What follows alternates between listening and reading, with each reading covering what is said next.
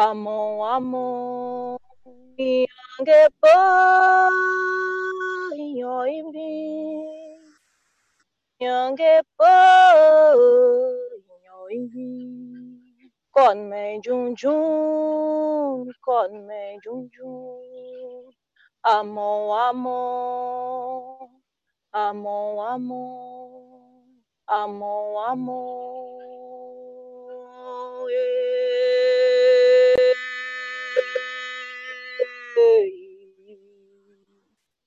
Meu nome é Chile de Curnan Krenak, pertenço ao povo indígena Krenak do estado de Minas Gerais. E é um prazer, uma honra participar desse lindo e maravilhoso trabalho. E deixo aqui uma, uma mensagem muito positiva que tem tudo a ver com esse trabalho. E é uma palavra que muitas pessoas conhecem, que é o compartilhar.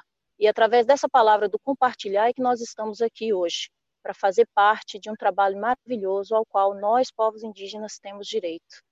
E quem diria que a pandemia ia trazer tantas formas de compartilhar o bem? E nós, povos indígenas, somos tão aguerridos nesse sentido do compartilhar, nós estamos aqui hoje para poder buscar toda essa sabedoria sagrada compartilhando mais saberes para todas as pessoas que estão nos ouvindo hoje. Tenho certeza que vai ser um trabalho maravilhoso. Gratidão a todos e um salve. E tudo que foi feito aqui, falado, é pedindo proteção, é pedindo chuva para lavar nossos corações, é pedindo chuva para limpar a terra, é pedindo chuva para tirar a maldade do coração dos nossos governantes, que todo dia eles têm um motivo para nos pisar e para nos maltratar. Então, diante de tanta sabedoria trazida aqui hoje, damos início aos trabalhos. E que os maré, que são os espíritos positivos e bons que nos guiam, possam trazer palavras positivas e soluções para as nossas mentes, para as nossas almas e para o nosso corpo. Ereré, galerinha. Ereré em Auita.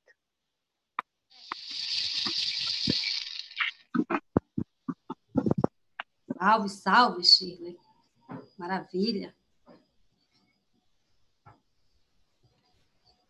Alexandre, é contigo. Salve, salve, Shirley Krenak. Salve, Puir Tembé. Salve todas e todos aqui. É, salve os nossos parentes indígenas. Salve a articulação de povos indígenas do Brasil. Salve a todas e todos que estão nos assistindo nesse momento pelo canal Emergência Cultural. Escola de Políticas Culturais. Abre, tenha orgulho, alegria, o prazer de abrir essa tarde aqui, é, trazendo diálogos nacionais sobre a cultura e a ancestralidade dos povos indígenas, entendendo qual é o lugar, né, lugar importante, lugar protagonista que os povos indígenas do Brasil têm na própria definição do que é a cultura brasileira mas agora, especialmente, na aplicação da Lei Aldir Blanc. Né? Os povos indígenas do Brasil, é, na sua luta por direitos, na sua luta por terra, por território, por comunicação, pela água, pela natureza. Tem também o direito cultural consagrado né, na Constituição brasileira. Então, é, precisa ter o seu lugar garantido na Lei Aldir Blanc, mas é preciso que a gente consiga disponibilizar essas ferramentas, né, para que as nossas comunidades, nossos parentes, nossas culturas indígenas possam, é, de fato, acessar aquilo que elas têm de direito. Então, esse é um diálogo nacional protagonizado aqui pelos povos indígenas.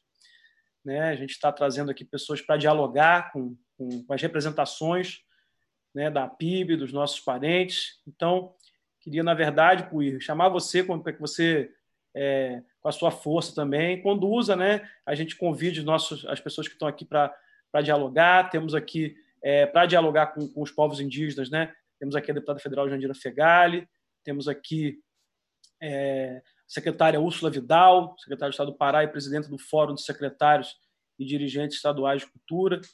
Temos também aqui o Fabrício Noronha, que é secretário de Cultura do Espírito Santo. E temos os nossos irmãos e irmãs, as lideranças indígenas que estão aqui presentes, que são muitas e muitos, que falarão aqui, que na verdade são aqueles que aqui no nosso, nosso lugar hoje, né, é um lugar de escuta atenta, é, para que a gente possa, de fato, compreender é, quais são as necessidades, quais são as dificuldades e qual é o papel que, que a gente tem aqui de facilitador, na verdade, para que é, os benefícios, os recursos da Lei Aldir Blanc, da Lei de Emergência Cultural, possam chegar é, aos nossos povos e comunidades indígenas do Brasil.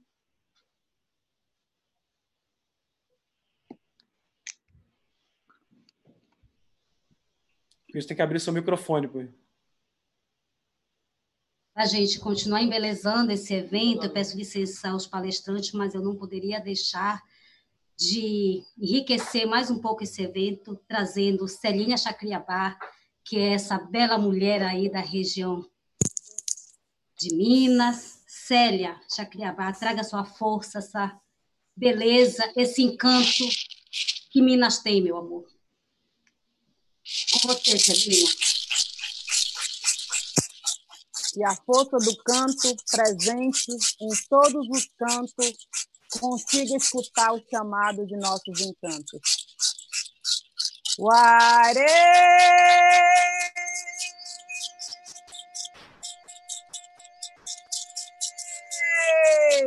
Hey, hey, anapue, hey, hey, anapue, hey, hey.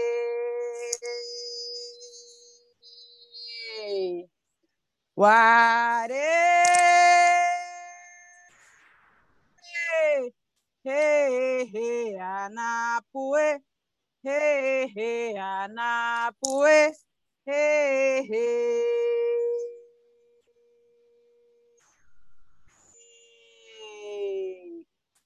Na invasão desse país, nós fomos vítimas nessa trama.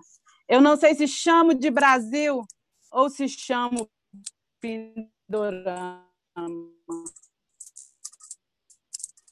Foram muitas lutas e muito na memória, seja negro ou indígena, protagonista dessa história. Muita gente se pergunta como que se faz para se tornar indígena ou negro. São perguntas agressivas para se assumir. Assuma sua luta primeiro. Ser negro e indígena é ter cultura, beleza, identidade, é ter o pertencimento à herança da ancestralidade. O plano de supremacia branca era um plano de emboscada não era considerada língua e cultura aquela que não fosse civilizada.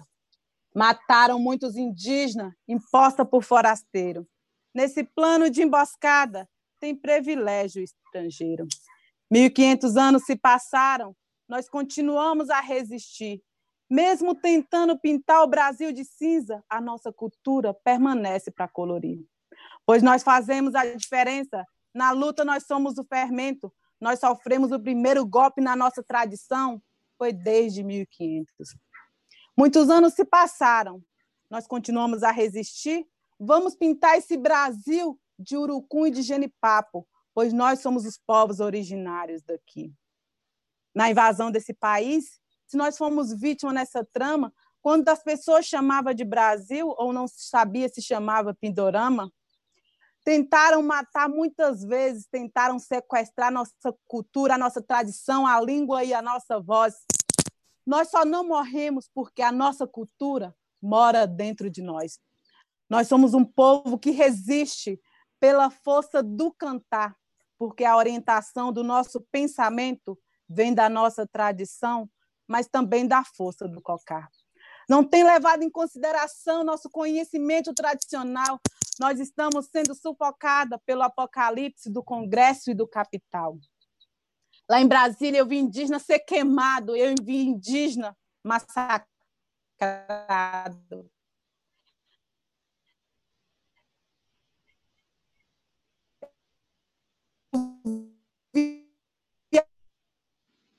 Justiça segue o nosso direito. Espiritual é o que o nosso quantas vezes racional com os ancestrais. Realmente não somos nós, os imigrantes legais. É aquilo que se arranca quando não se tem mais escolha. Nós vamos continuar firme com a força da nossa espiritualidade. Nós, povos indígenas, só resistimos de 20 anos pela força. Tentou enterrar os povos A cada vez que a mineração tentou enterrar as mulheres indígenas, a cada vez que tentaram queimar a nossa memória, jamais vai conseguir queimar, porque a nossa memória e a nossa força está em nossa oralidade. E a cada vez que tenta levar uma cerâmica de nossos territórios indígenas, pensando que somente é uma cultura, na verdade, estão carregando parte do nosso território. A cultura, para nós, não é somente um objeto, é a presença da subjetividade, é a presença das encantarias. A cultura é o que sustenta um país. Um país sem cultura é um país morto.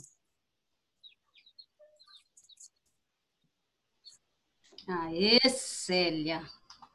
Não podia ser diferente, né? Tinha que ser Minas. Não for Minas? E se não for Célia. Gente, com todo respeito, muito obrigada, Célia, pela sua participação. Continue conosco, é, é, trazendo essa força, trazendo essa energia, trazendo esse encanto, trazendo, nos dando vida para continuar aqui sendo o que somos.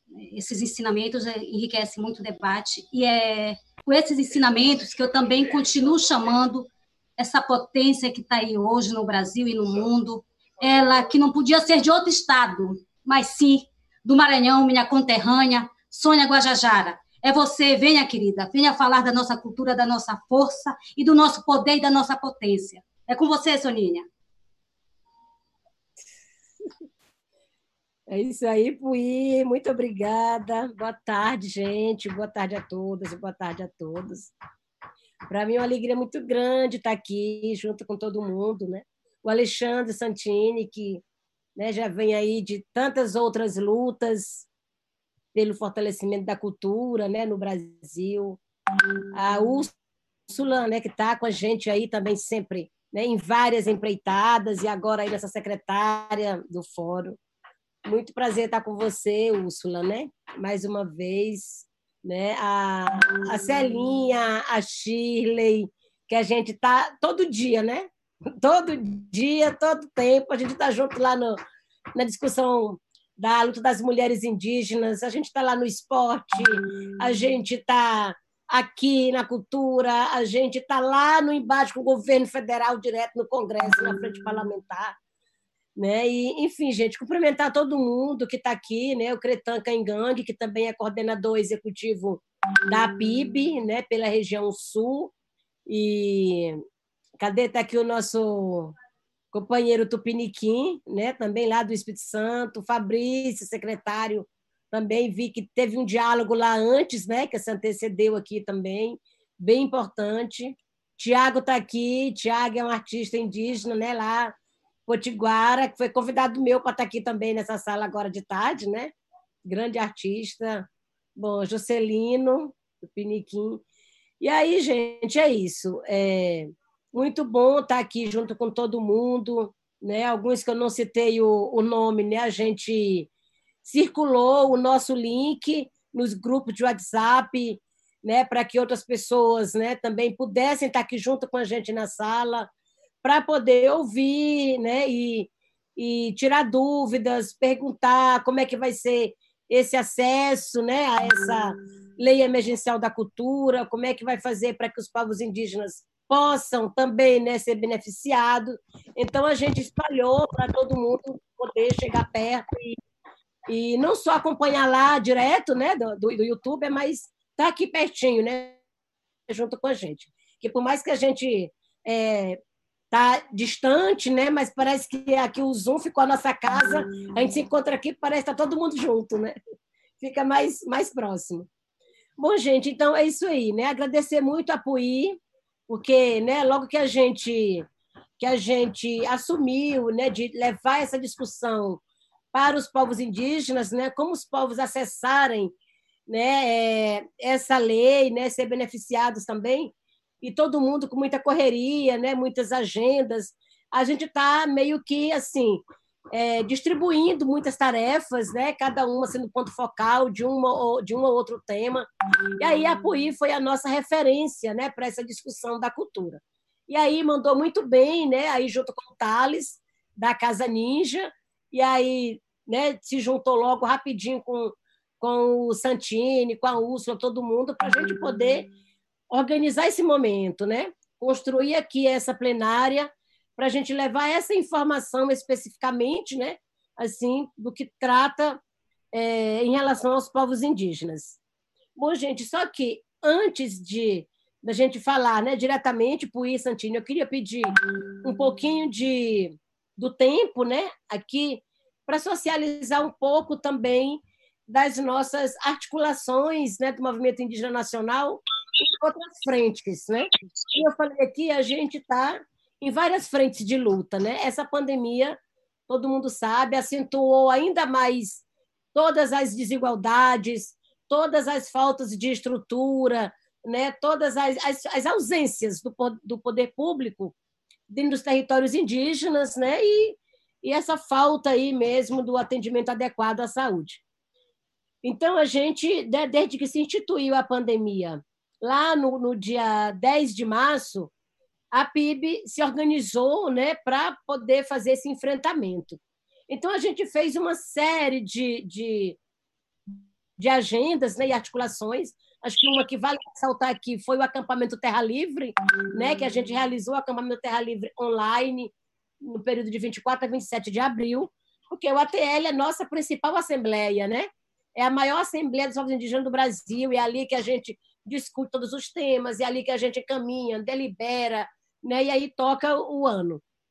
E aí, impossibilitado de fazer esse ano o acampamento em Brasília, a gente se reorganizou e aí realizamos o ATL online, que foi um sucesso né, de participação indígena e de público. E naquele ATL a gente conseguiu ter, em média, 1 milhão e 500 mil pessoas acessando a nossa programação. Então, isso para nós foi muito potente e mostrou aí, mais uma vez, que os povos indígenas saíram na linha de frente no sentido de se adaptar, de se adequar né, a uma nova realidade. Então, foi o primeiro movimento a realizar uma grande mobilização né, por meio da internet, né, aí nas redes sociais. E aí foi muito bem aceito, e aí todo mundo foi também já utilizando né, dessas tecnologias e também realizando já as suas, né, suas atividades. Bom, e aí, logo em seguida, a gente realizou a Assembleia Nacional da Resistência Indígena para construir um plano de enfrentamento à pandemia. E daí nós né, discutimos ali com várias pessoas, e 45 dias discutindo a, a elaboração desse plano, e aí concluímos esse plano de, de enfrentamento. Né?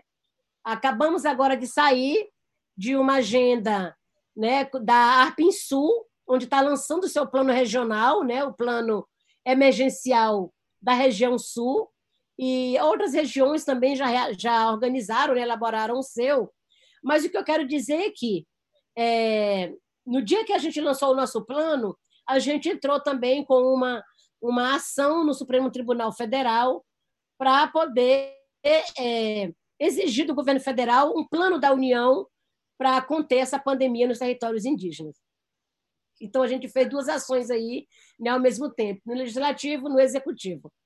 E aí organizamos também o um projeto de lei, ali junto com a deputada Joênia, no Congresso Nacional, que era um projeto de lei né, também de um plano emergencial para os povos indígenas. O plano foi aprovado na Câmara e no Senado e foi para a sanção presidencial. E aí, chegando lá, o que, que aconteceu? Então, esse, esse, esse projeto de lei foi construído assim também, né, com o movimento, com várias entidades de apoio, com assessorias parlamentares que estão junto com a gente, né, o pessoal da frente parlamentar ali, assim como foi também construída, né, a lei emergencial da cultura. E aí a gente trabalhou muito tal, tal para poder ter essa lei. Quando chega na no Palácio do Planalto para a sanção presidencial, o que, que acontece? Né? Bolsonaro simplesmente vetou 16 itens dos 21 que consta ali no projeto de lei. Então, vocês imaginam, né? Tirou tudo, porque tirou tudo que era essencial ali para se adotar medidas de proteção né, dos povos indígenas a essa pandemia. E aí, acho que é, vale ressaltar que um dos principais pontos que ele vetou foi o acesso à água potável. Então, por aí vocês tiram, né? Imaginam só O que mais esse, esse homem é capaz de vetar? Se nega o acesso à água potável, negou o, a distribuição de informativos sobre a pandemia, negou a instalação de leitos de UTIs né, para os povos indígenas nos territórios. E aí, por aí vai, né? os 16 que ele foi capaz de vetar, e com isso acabou, né? esvaziou totalmente ali o projeto de lei.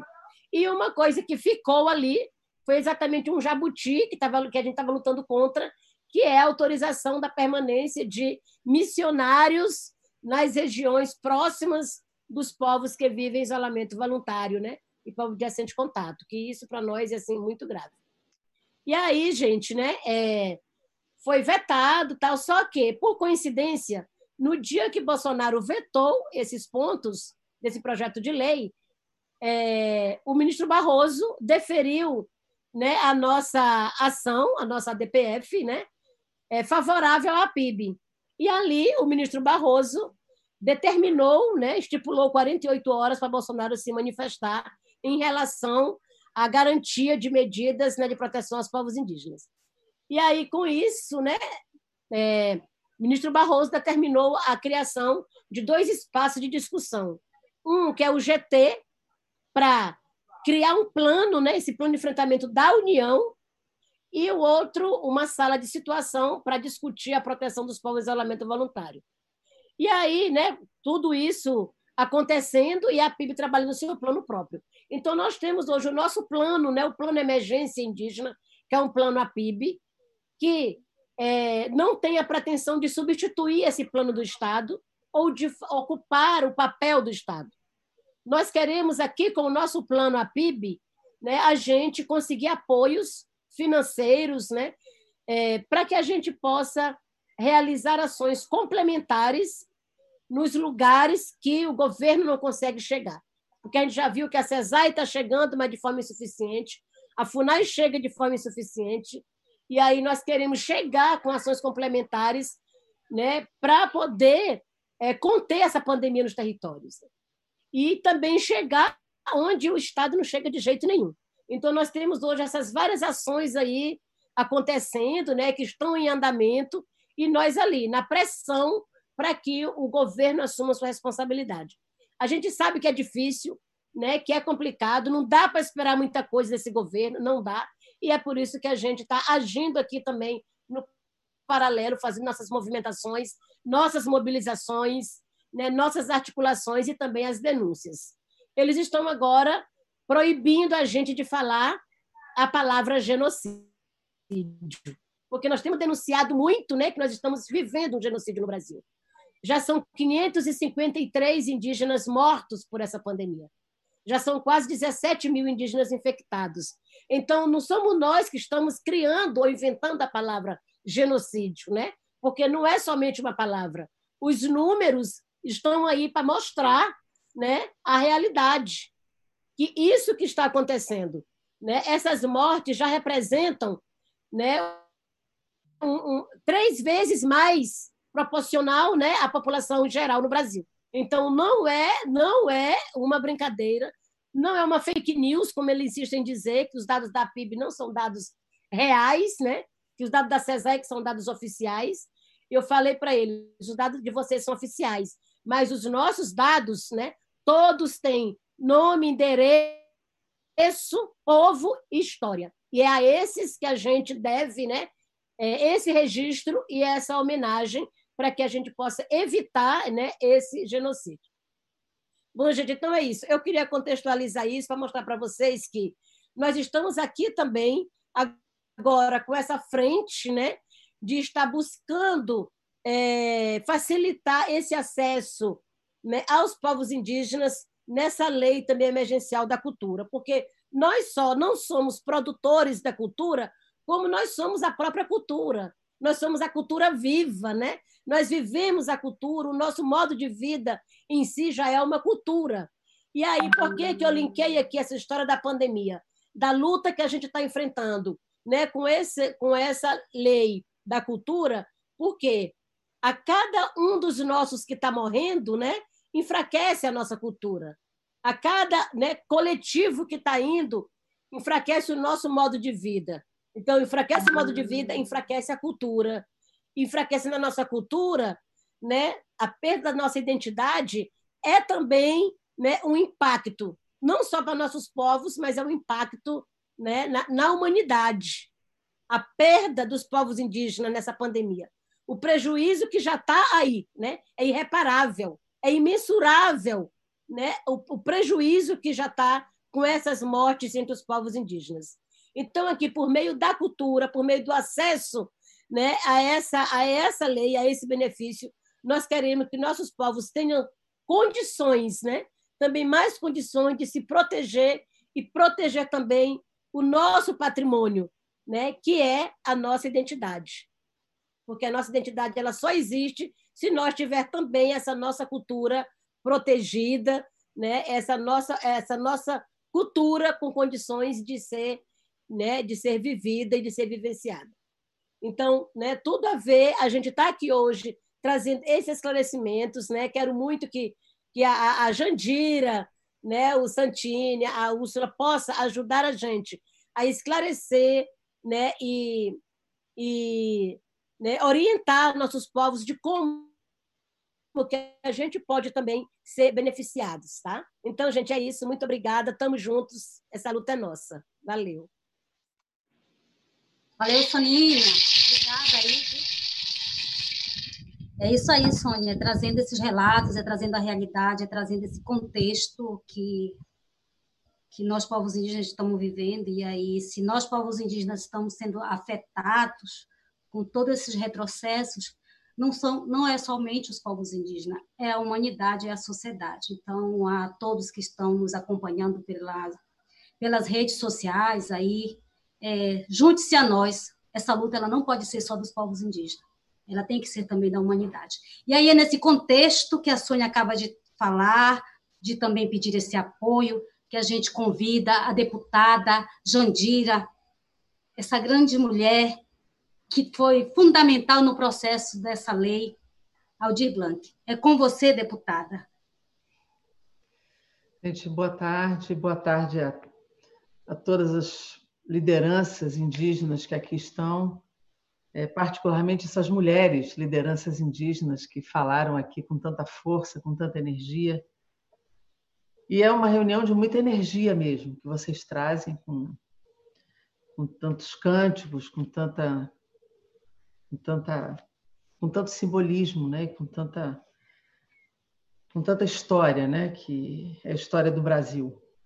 Quero cumprimentar Alexandre Santini, cumprimentar os gestores Úrsula e Fabrício, cumprimentar também é, o Cretan, que eu falei das mulheres primeiro, mas também quero cumprimentar o Cretan, também o Thales da Casa Ninja da Amazônia e todas as pessoas que, que acorreram aqui a, essa, a esses diálogos que vem, Santini, muito por conta da tua, da tua determinação e insistência, se mantendo é, como um fato muito importante né, para que a gente coletivize permanentemente o debate cultural no país, principalmente nesse momento de tanta mobilização. Acho que a Soninha ela faz assim um relato de, de lutas importantes e eu quero apenas é, me referir a esse compromisso que o meu partido, o PCdoB, tem de tantos anos né, com a luta dos povos indígenas, inclusive muito marcante na Constituinte, quando a nossa bancada foi uma defensora intransigente das conquistas dos povos indígenas e dessa e dessa luta ancestral e tão demarcadamente cultural no texto constitucional, os artigos 231, 232 e todas as conquistas dos povos indígenas na Constituinte, que estão impressos na Carta Magna Brasileira, e depois disso também todas as lutas de resistência que foram desenvolvidas para que esses artigos não fossem é, descaracterizados ou desconstitucionalizados. Né? Recentemente, não só na, no, na luta da PEC 235 né, contra essa tentativa de aprovação,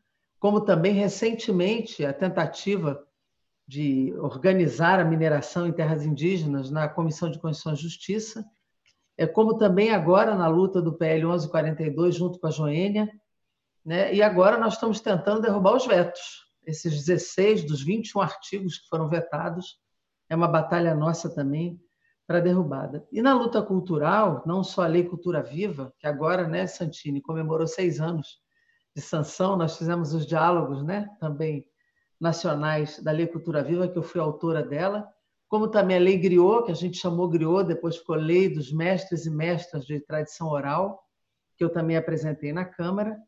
E agora esse debate que a gente faz é, sobre a questão, também a lei dos artesãos, que eu apresentei no Congresso Nacional, na Câmara, de regulamentação da profissão. E agora a gente faz esse debate da Lei Aldir Blanc, que era bom a gente começar de trás para frente, né? já que do início todo mundo acompanhou. Né? Agora a fase que nós estamos é exatamente a fase final aí da regulamentação da lei e a sua aplicação, finalmente. Né? A gente, quando começa determinados sonhos, às vezes parece que ele não vai acontecer. Né? A gente começou em conversas de, de poucas pessoas né, para que a lei acontecesse, e de repente é uma realidade, o dinheiro já existe, nós estamos aí na fase é, já de finalíssima de regulamentação e aplicação. É, todo mundo que acompanhou esse processo sabe que foi um processo muito amplo de debate no Brasil inteiro, é, em que nós a partir, inclusive, do conhecimento acumulado dos gestores, dos coletivos de cultura, das representações que participaram, não só do controle social, mas de quem de fato faz acontecer a cultura no Brasil, nós incorporamos na lei uma visão muito ampla é, de todo esse trabalho. Né? Tanto que é um dos últimos debates da regulamentação com o Ministério foi que eles queriam reinterpretar a lei naquilo que é o artigo mais inclusivo dela, que é considerar que a gestão cultural não é necessariamente formal com o CNPJ. É, esse foi o ponto de maior tensão com o Ministério, porque eles queriam é só considerar espaços culturais ou gestores culturais os que tinham CNPJ. E nós dissemos ao Ministério que eles não conheciam a cultura brasileira. Que a cultura brasileira, esse Brasil profundo que a gente é, buscou expressar na lei, era um Brasil é, dos quilombolas, dos povos indígenas, é, da gestão cultural é, de, de, um Brasil de continental e que não necessariamente esse Brasil se formalizava como empresa é, ou por pessoa jurídica e que todos esses que criam, que imaginam, que fazem a cultura acontecer, e essa cultura originária dos povos tradicionais não necessariamente se articulavam como pessoa jurídica. E que se a gente excluísse esse, esses 80%, nós não, não tinha sentido fazer a lei. E que a lei se destinava exatamente a esse, a esse grande número de, de independentes ou de informais que representava esse país. Né?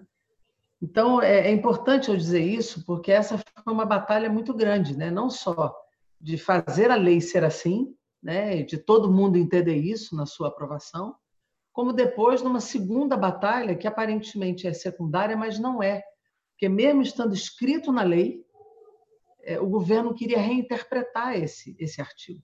E é importante a gente dizer, porque são batalhas que ficam escondidas às vezes, né, Úrsula?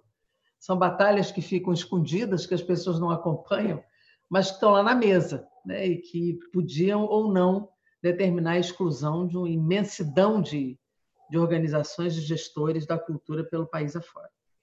Mas nesse momento que a lei foi sancionada, dia 29 de junho, dez dias depois sai a medida provisória do crédito, e, e depois foram quatro reuniões para essa regulamentação. Mas é importante dizer que no dia que a medida que a lei é sancionada, eles editaram junto uma medida provisória, foi a 986, com alguns artigos é, que não, não prejudicavam em nada, na verdade, a lei. Apenas diziam que o crédito era de 3 bilhões, que a gente já sabia, nós que colocamos o valor na lei, né? e que os estados teriam um prazo, coisa que eu não coloquei na lei. Botei prazo para os municípios, porque tem muito município pequeno que podia não conseguir cumprir a lei e devolveriam para os estados, mas eu não dei prazo aos estados para que o dinheiro não voltasse para a União. E aí essa medida provisória deu um prazo de 120 dias aos estados.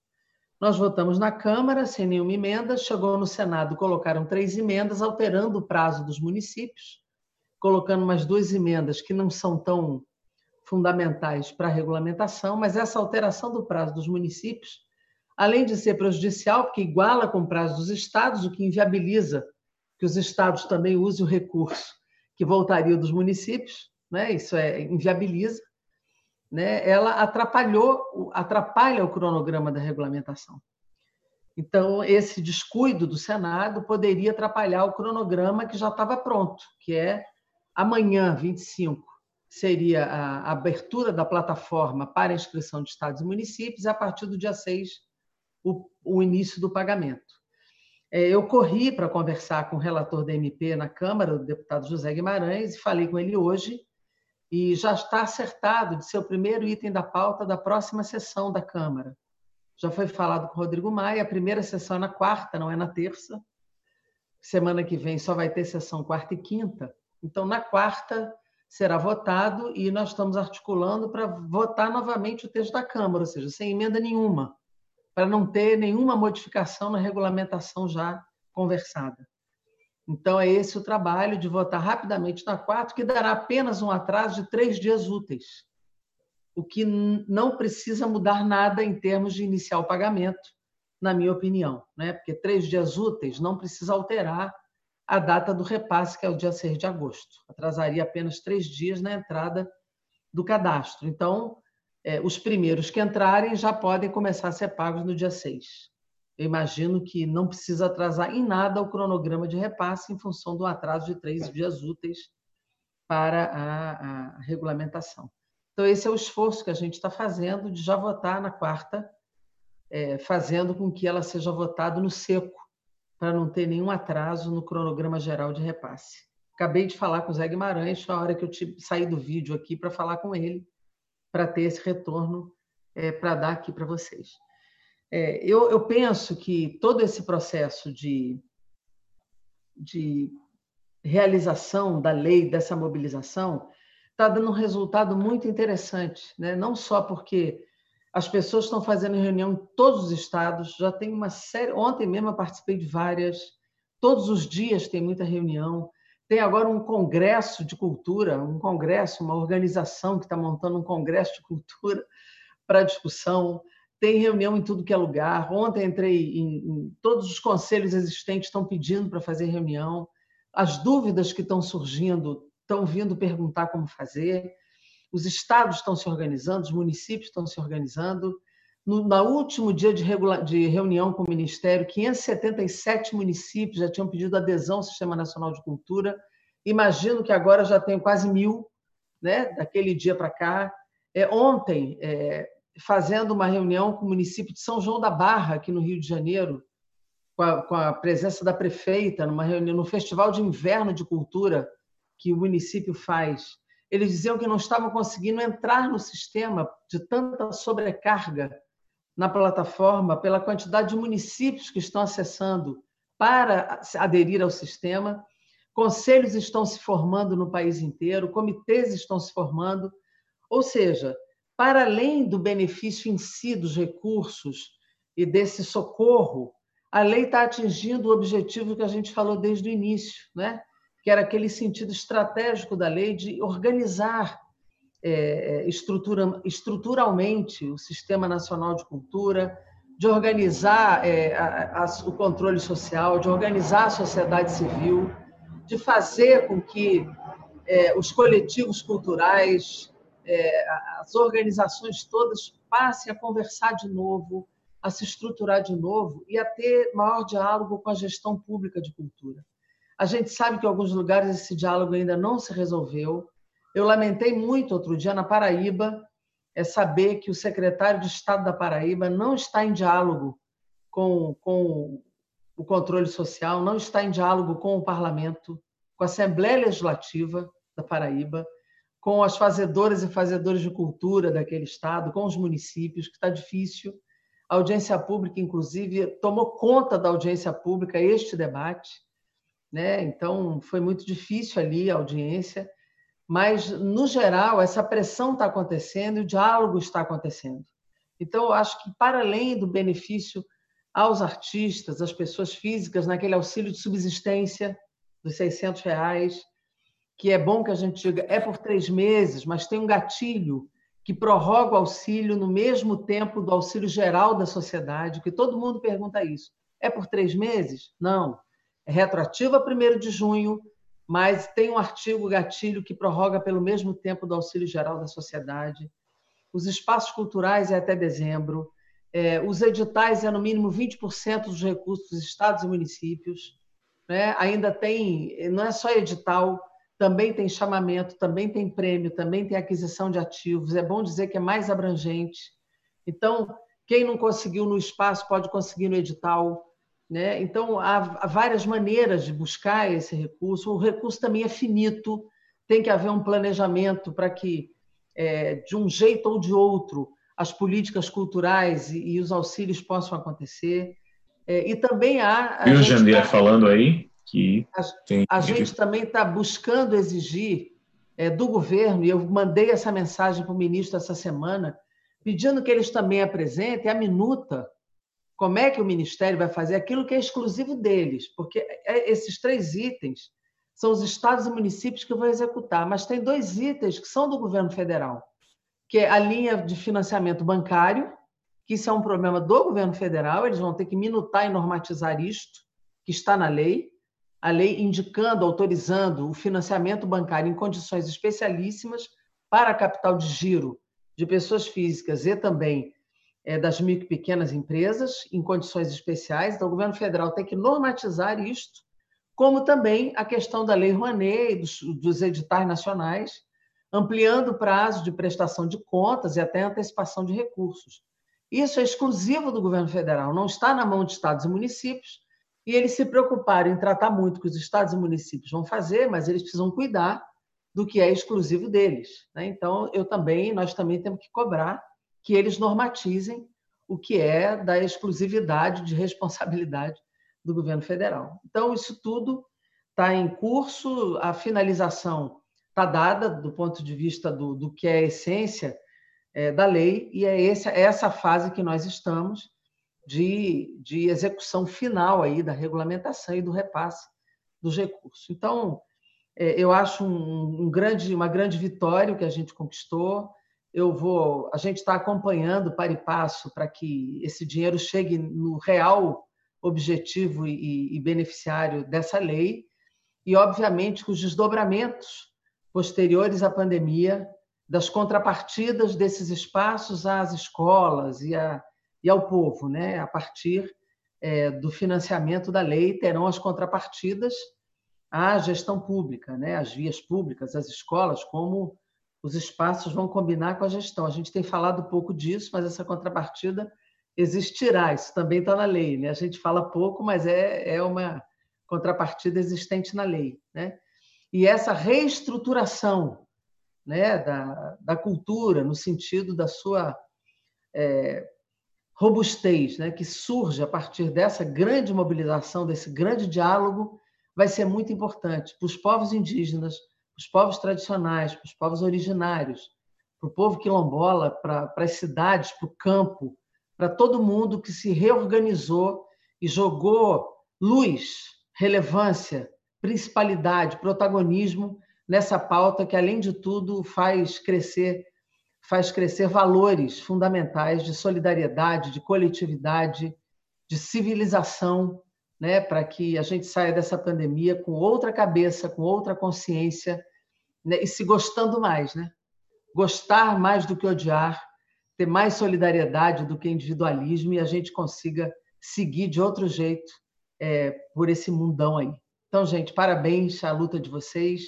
É, contem com a nossa bancada do PCdoB, com o nosso mandato é, não só na cultura, mas nessa luta de resistência, essa luta importante que os povos indígenas é, é, protagonizam. A gente criou na minoria o Fórum Nacional de Defesa da Amazônia, que está funcionando. Nós tivemos em Marabá no ano passado, estivemos em Roma, inclusive, no Sínodo da, da Amazônia, fazendo a defesa da, dessa luta aqui no Brasil. Nós fomos num grupo de seis parlamentares, levamos as propostas em relação à Amazônia brasileira e continuamos com o fórum funcionando. Inclusive, o deputado Ayrton Faleiro, Úrsula, fez uma grande parceria lá conosco, na minoria, para que esse fórum pudesse existir. Então, estamos aí, gente, à disposição na luta com vocês e continuamos aí na batalha. Eu não vou poder ficar até o final, porque eu tenho uma agenda em seguida.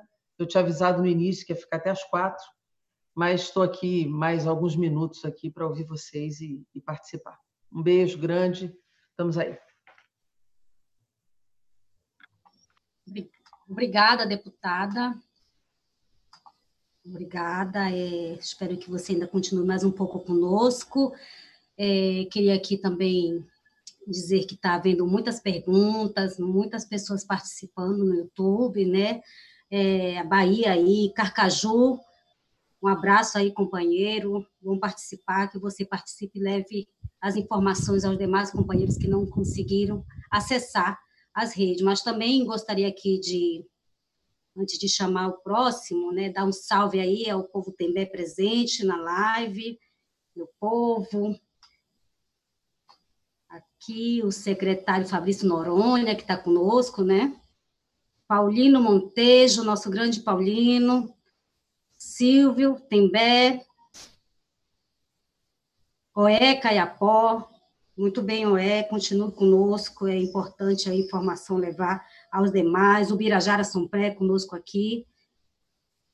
É isso. E aí, gente, é nesse contexto aí de mundo, de, de regiões, né, que a gente chama o sul do país aí, ele, esse grande, esse guerreiro, essa potência também dentro da PIB. Quem é ele? Quem é ele? Cretan Cangangue, venha, você tem toda uma experiência, você conhece o sistema, trabalhou, fortaleceu, fez a campanha de fortalecimento da cultura dos povos indígenas na época aí, da gestão do Juca, da gestão do Gilberto Gil, Sérgio Mamberti. Então, acho que você tem tudo a nos dizer, tudo a nos falar e falar dessa importância do que é a cultura para os povos indígenas. Obrigado, Cretan, pela participação. É com você, Cretan. Então, é, boa tarde a todos e a todas. É, agradecer aí a Puir, né, por, por, esse, por essa maneira carinhosa que ela sempre tem com a, com a minha pessoa, é Sônia e todos os demais parentes, nossas, nossos nossos guerreiros, nossas guerreiras que estão participando, todos os que estão participando que são dessa área da cultura, do qual é de fundamental importância para a identidade do seu país, né? E agradecer a deputada aí pelo projeto, eu acho um projeto fundamental, é, porque a cultura, é, ela não é uma empresa capitalista, ela é uma empresa da qual é, todos participam, ela é uma, a, a cultura, ela, ela é compartilhada, e você compartilha com o teu povo e você compartilha com outros povos. Então, por isso que é importante um projeto, é uma, um projeto de lei aprovado, né, e que e que chegue até aqueles que praticam e aqueles aqueles que vivem a cultura. É, a experiência nossa é não só minha, mas a experiência da, da PIB, do próprio movimento indígena, é quando a gente no governo passado a gente teve a oportunidade então aí com o ministro Gilberto Gil que foi de construir o, o grupo de trabalho para culturas indígenas, do qual participei, e esse grupo de trabalho construiu propostas, né, que fossem trabalhado em principalmente em fortalecimento da cultura, é, onde que a gente conseguiu uma vaga no Conselho Nacional de Cultura com uma representação indígena lá dentro do conselho, aonde que a gente levaria nossas demandas aí com mais 90 conselheiros de várias partes do Brasil e também da cultura brasileira. É, tivemos a oportunidade de, no próprio Conselho Nacional, construir o colegiado de culturas indígenas, de não ser mais só um grupo de trabalho, mas um colegiado dentro do Ministério da Cultura, onde que a partir dali discutimos vários programas, principalmente a inclusão nossa dos indígenas, a participação nossa dentro do Plano Nacional de Cultura e dentro do, do e criamos o Plano Setorial de Culturas Indígenas do Ministério da Cultura. Né? Aí veio, teve prêmio Culturas Indígenas, teve pontos de cultura, teve o Brasil Indígena, onde teve a participação em massa de lideranças de todo o Brasil para tratar exclusivamente sobre a cultura. É, o Santini aí conhece muito bem essa história, foi uma das pessoas que participou de toda, toda essa construção. É, Sérgio Mamberti, é, Américo Córdula, é, Juca Ferreira, é, o Dado, eu não lembro o sobrenome dele, mas carinhosamente a gente chamava ele de Dado, e todo aquele Ministério da. Pessoas, desde as pessoas que nos serviam cafezinho para nós, que gostavam da nossa presença ali dentro, até as pessoas que estavam dentro dos departamentos. Então a gente se sentia em casa, porque a gente sabia que era uma maneira da gente fortalecer e fazer com que a nossa cultura desse essa visibilidade para o mundo, desse a visibilidade para o nosso país, a, a partir das políticas sendo construídas ali dentro. A gente construiu programas ali dentro, o, o, próximo projeto nosso era que os programas fossem transformados em política pública para partir dali a gente ter aí os nossos apoios, os nossos fortalecimentos, a nossa memória cultural, né, para a gente poder construir todo esse esse processo cultural. Então essa lei, é, deputada, ela é muito bem-vinda. Ela é uma lei que fortalece, fomenta, é, constrói aí o, o áudio, o vídeo, a memória, para que as futuras gerações tenham acesso à cultura, né? É, o, a PIB mesmo dentro do acampamento Terra Livre por várias vezes o Ministério da Cultura teve lá dentro do acampamento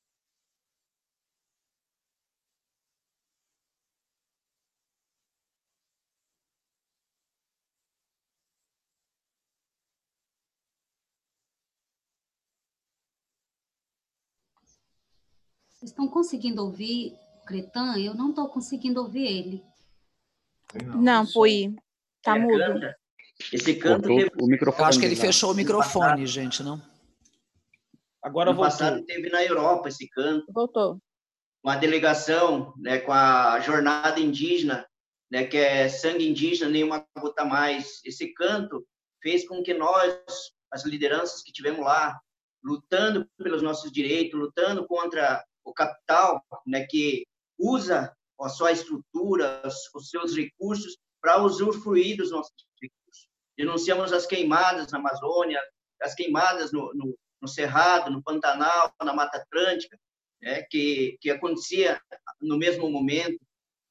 E esse canto da Célia, que nos fortaleceu em muitos momentos para nós mostrar para a Europa que esse acordo Mercosul, que o governo Bolsonaro vem anunciando que quer este ano, esse acordo Mercosul, ele vai fortalecer e vai financiar o genocídio, o genocídio contra nós povos indígenas. Porque esse, o, esse acordo Mercosul, em momento nenhum, ele não tem nada que garante nada para nós, como povos indígenas, para a questão das invasões dos nossos territórios, do desmatamento, do garimpo, não tem a garantia da demarcação dos nossos territórios, só tem a exploração das, dos biomas, como aconteceu com o Cerrado ano passado, que foi o bioma, além da Amazônia, o bioma que teve 50% do bioma amazônico, do bioma cerrado queimadas e 35% da, do bioma amazônico. Esse canto da Célia nos fez chegar frente empresários grandes, confederações de empresas e nós falando sobre a importância da nossa cultura, a importância das nossas florestas, a importância dos nossos biomas para o mundo, porque não adianta a Europa ficar falando que quer, que não quer, que quer lutar contra eh, mudanças climáticas, quer mudar contra aquecimento global, mas as suas próprias empresas vêm aqui no Estado brasileiro através desse governo para dar todo esse prejuízo que dá para nós, sem monitorar os produtos que saem do território brasileiro sem monitorar que ali tem criança que precisa uma, da sua terra, garantia da sua terra de mercado. Então, esse canto foi o que nos levou longe, que eu escutei ela, cheguei a me emocionar de, de, de, de escutar ela cantar. Na Europa, me fizeram uma pergunta lá. Né? Eu respondi assim para eles. No, pra, nós, os povos indígenas, quem nos ensina são os mais velhos. Aqui na Europa, os, as, os empresários mais velhos não me ensinaram nada. Quem, quem me ensinou foi as crianças na Europa, foi os jovens, foi aqueles que são preocupados com o meio ambiente. Mas os velhos do velho continente não ensinaram nada aqui para o meu continente, para o novo continente, que eles, que eles entendem que é um continente de explorar. E explorando o território brasileiro, explora é, acaba com a nossa cultura, acaba é, com a vida do nosso parente na situação que nós temos. Se antes nós tínhamos que lutar para a gente, é, pelo futuro dos nossos jovens, das nossas crianças. Hoje nós temos que lutar pela vida dos nossos anciões, porque dentro dessa pandemia, os maiores prejudicados são eles, é os que fazem a passagem mais rápido com a, com a chegada dessa pandemia dentro do nosso território. Então, um projeto como esse vem nos fortalecer, vem nos dar uma expectativa de que nós tenhamos acesso para nós poder fazer o nosso trabalho, para nós poder ter a nossa memória, para nós poder ter a nossa cultura é, fortalecida. Então, nós temos que agradecer um momento como esse, uma discussão como esse. A PIB sempre esteve na frente para fazer esses temas, essa discussão. A Puíra é uma pessoa que hoje é uma pessoa aí que é, a gente tem um carinho muito grande com ela, por ela tratar esse assunto dessa maneira que ela tem tratado, é verdadeira, buscar as pessoas para fazer o debate, buscar os parentes para fazer o debate. Então, muito, muito obrigado aí pelo convite e a gente está aqui à disposição para poder fazer o debate. Obrigada, Cretan. Obrigada aí a todos. Quero dar um salve a todos, sempre dar a todos que estão nos acompanhando nas redes, tá? Povo aí do YouTube, as perguntas, os parentes que estão aí dizendo das regiões, dos estados, né? Tá muito interessante. E é isso, e é neste sentido que eu quero chamar ela, essa potência que é aqui no Pará, essa mulher forte, de fibra, e que já acompanha a pauta indígena, já acompanha aqui os povos indígenas, não agora enquanto secretária, mas no seu decorrer da vida pública. Então, ela, toda charmosa, toda linda, a minha secretária estadual de Cultura, Úrsula Vidal. Com você, querida. Fique à vontade. Minha irmã Puir Tembé, é uma honra, é uma honra estar aqui nesse espaço, é uma honra para mim ter sido convidada por você para aprender com a ancestralidade, com a história desses povos, que são povos que há tanto tempo nos alertam, nos ensinam a língua da terra, a língua da natureza, os avisos que a terra dá, a nossa maneira tão equivocada de desenvolver um progresso que é um progresso tão excludente, com tanta desigualdade, com tanta falta de escuta, com tanta falta de generosidade, com tanta falta de pulso no pulso, coração no coração, os nossos corações no coração da terra. Então, eu quero agradecer imensamente essa oportunidade de aprendizado com todas essas pessoas tão lutadoras, tão corajosas, que têm aberto um caminho para garantir direitos para as nossas populações indígenas. Um beijo muito carinhoso na Shirley Krenak, a deputada Jandira, que também é esse sol que ilumina o nosso caminho e nos ensina também como fazer os enfrentamentos, como fazer as lutas e como fazer as escutas para que é, o texto da lei seja um texto que tenha a força da nossa gente, que tenha o chão do nosso Brasil, que tenha as, os anseios e as esperanças e os direitos realmente garantidos eh, em cada trajetória de embates, porque, infelizmente, o espaço político é um espaço de embates. Né? Deveria ser um, um espaço de construção mais de escutas e compartilhamentos e consolidação de direitos, mas continua sendo um espaço de embate. É, um beijo na Soninha Guajajara, essa mulher que tem feito uma caminhada tão poderosa, tão tão forte, tão bonita. A Sônia, quando fala, fala por tantas, né? A fala da Sônia é sempre uma fala muito, muito generosa. Eu lá, pode passar. Tem, tem, tem mais gente de microfone aberto entrando aqui conosco. Tu me né? respeita, rapaz, tu me respeita. Para você falar uma coisa, tem que ter certeza. Chegou meu documento, tomou meu título, meu pessoal está eu acho que é o Cretan que está com o microfone aberto aí, né, o Cretan? André, Giandre, acho que você está com, com o microfone aberto, Giandre. Essas coisas. Ainda bem, ainda bem que né, a conversa é uma conversa que dá para a gente colocar nas redes sociais aí.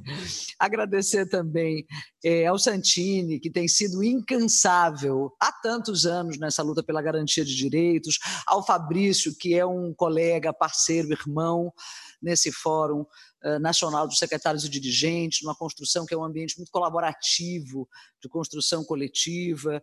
É, agradecer o Cretan também, que fez uma fala tão bonita, eu vou lembrar para sempre dessa fala do Cretan, de como é, os povos originários, que são os mais antigos, nos ensinam, e como esse velho continente está nos ensinando por meio dos seus mais novos, né, que estão se religando a essa ancestralidade.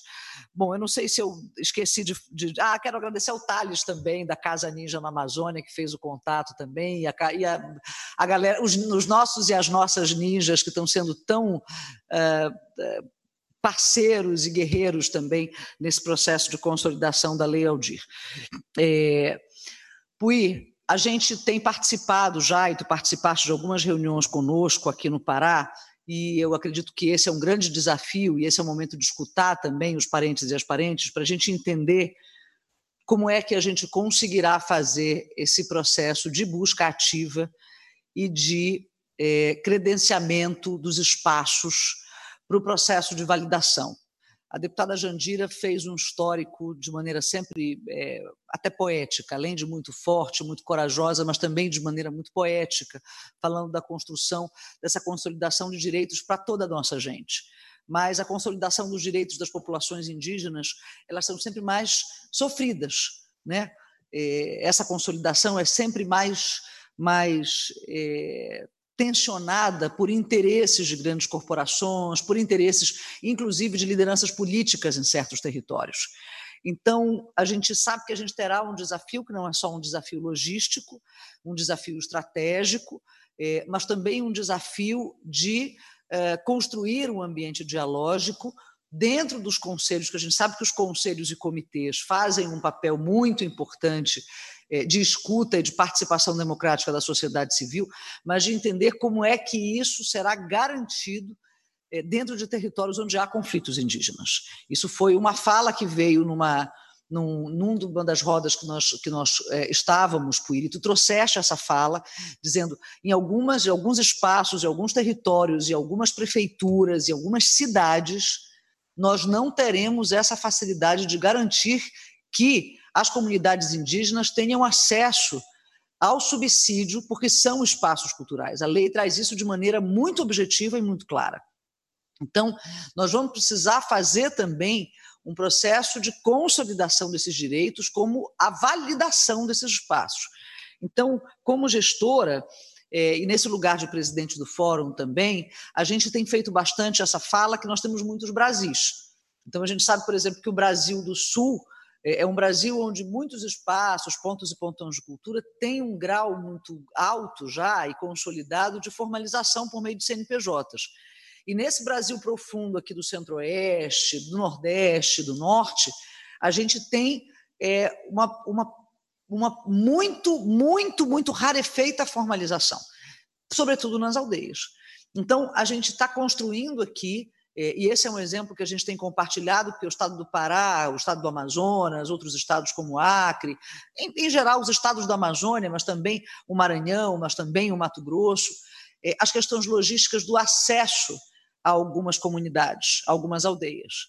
Então, nós estamos nessa escuta aqui com o CESAI, com a FUNAI, com o CIMI, uh, com o, o, departamento também, que é o DESAI, que é o departamento de DESEI, perdão. Estamos é, conversando também com o departamento da SEDUC, de Educação Indígena, é, e com uh, o CONCEP, que é o Conselho de Políticas Indigenistas do Pará, para que nós entendamos como chegar, qual é a estratégia.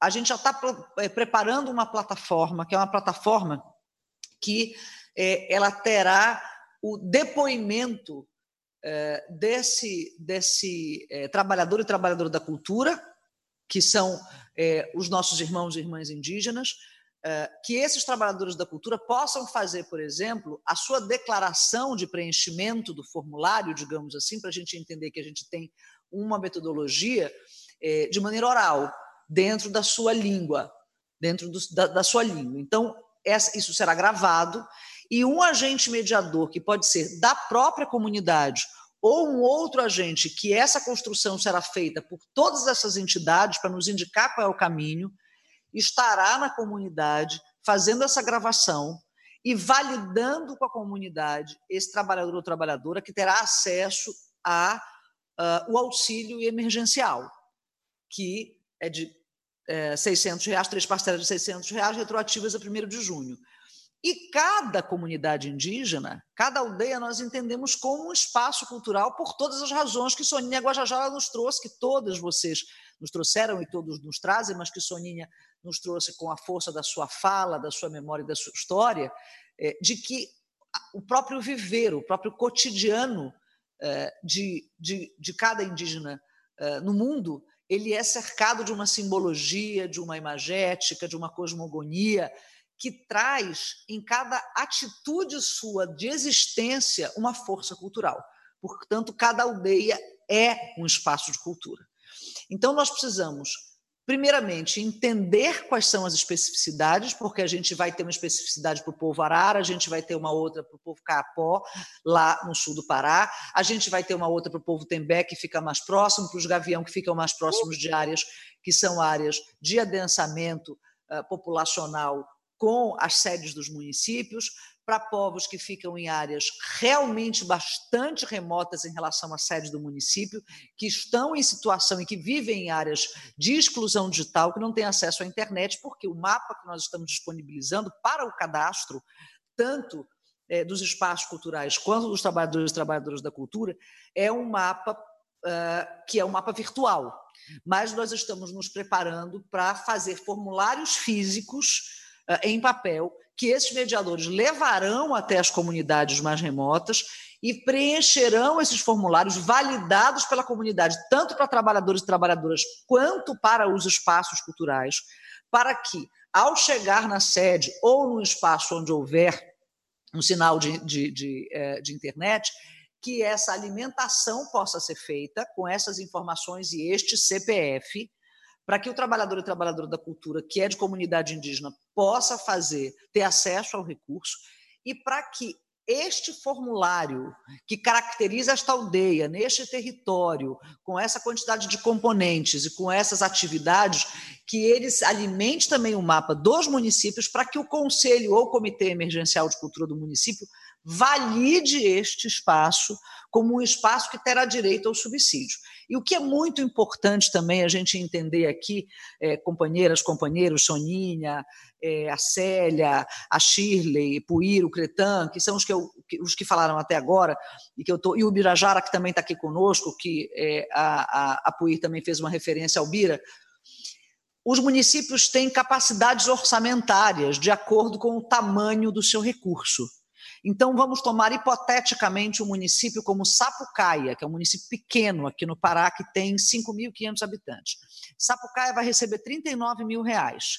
20% dos 39, vamos, vamos arredondar para 40. 20% dos, 30, dos 40 serão 8 mil reais, terão, pela lei, que ser reservados a editais, prêmios uh, e uh, aquisição de bens culturais e, e, e chamadas públicas. Ficam, então, 32. Eles precisam, esse comitê, é, é, ele vai validar os espaços que se credenciarem para receber. Então, suponhamos que em Sapucaia nós temos três, nós tenhamos três aldeias, uh, ou três comunidades, né? tenhamos uma comunidade quilombola e tenhamos uh, uma, uma, uh, uma escola de samba, por exemplo. Né? Ou então, vamos chamar assim, um centro de produção ceramista. Então, nós estamos falando aqui de cinco espaços para 32 mil reais. Como é que será feita a divisão desses 32 mil reais por esses cinco espaços? Serão duas parcelas de 3 mil para cada um? Será uma parcela de 5 mil para cada um, de acordo com esse limite orçamentário. Ou o espaço será validado, e, e aí, por exemplo, o comitê vai fazer uma opção de que ele vai dar para as três comunidades indígenas e a comunidade quilombola, mas este outro espaço aqui cultural, a capacidade orçamentária do município não vai poder é, abraçar. Aí, o que, que nós estamos pactuando aqui, companheiras e companheiros? Que o Estado no saldo do inciso 1, porque a gente já pactuou, a deputada Jandira estava em todas essas reuniões, fazendo absolutamente determinantes para garantir que o Ministério do Turismo é, é, absorvesse as proposições do Fórum Nacional de Secretários Estaduais, das associações e entidades também dos municípios, e, é, então ficou pactuado uma divisão de competências. O Estado faz o inciso 1, que é o auxílio para os trabalhadores e trabalhadoras, o município faz o inciso 2 e ambos fazem o inciso 3. Então, o que acontece? Se essa capacidade orçamentária do município para o inciso 2, para garantir o subsídio para espaços e pontos de cultura, ela não der conta de repassar o recurso para todos os espaços e pontos de cultura validados pelo comitê, o Estado fará esse repasse, certo? Então, isso daí é, já garante que a gente faça um imenso esforço para não deixar ninguém de fora, nenhum espaço de fora. Porque o que a capacidade orçamentária do município não der conta, o Estado cobre. Né? Então, é, nós estamos nesse momento, nesse processo de organização e principalmente de escuta, para entender como nós precisamos nos organizar para garantir a chegada dos mediadores para fazer o cadastramento, para garantir o acesso dos trabalhadores e responsáveis pelos espaços nas cidades sede, onde o Banco do Brasil, porque vai ser operada por uma plataforma, uh, que é a plataforma Mais Brasil, com uma esteira específica para ler Aldir Blanc, operada pelo BBAGO, que é uma forma mais rápida, inclusive, de fazer até prestação de contas, e uma questão muito importante, Puí, Soninha, uh, Shirley, uh, Cretan, é preciso ter prestação de contas. Então, os espaços que receberem esses subsídios precisarão apresentar um processo de prestação de contas. Essa prestação de contas, no, digamos assim, num espaço que tenha, que, que, que, que tenha uma organização mais formal como, como um espaço de uma biblioteca, como um espaço de um centro uh, de cultura popular, uh, ele vai pagar aluguel, ele vai pagar luz, ele vai pagar gás, ele vai pagar material de limpeza, ele vai pagar os trabalhadores e trabalhadoras. Então, nós precisamos entender como será esta mecânica, como será esta metodologia de prestação de contas que será exigida pelo Tribunal de Contas da União para que os espaços que receberem esse subsídio façam uma planilha de prestação de contas para garantir, para comprovar que esse recurso foi para manutenção desse espaço cultural.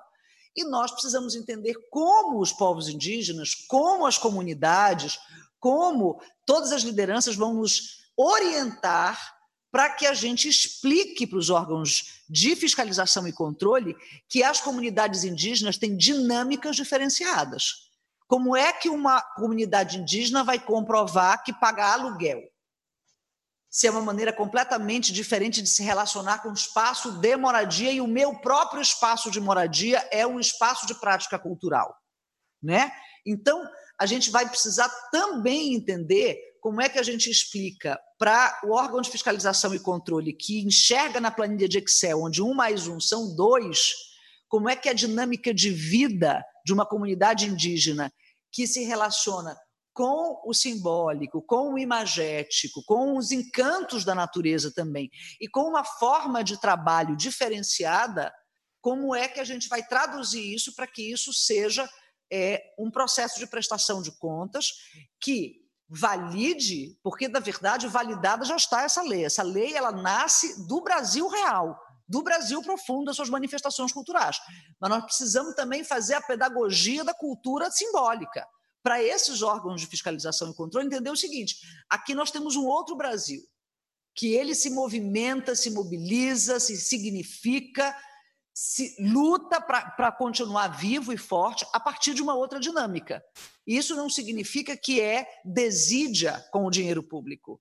Inobservância das regras é, que são regras vigentes em relação à prestação de contas aos órgãos de fiscalização e controle. Mas é preciso que a gente se enxergue, entenda que nem o gestor é irresponsável, nem a comunidade deixa de ter essa observância. Como é que a gente vai chegar, digamos assim, num ponto de convergência e de diálogo para a gente entender que os Brasis têm dinâmicas diferentes. Então, era essa contribuição que eu queria dar, Puíra, e eu continuo aqui para escutá-las e escutá-los, queridos.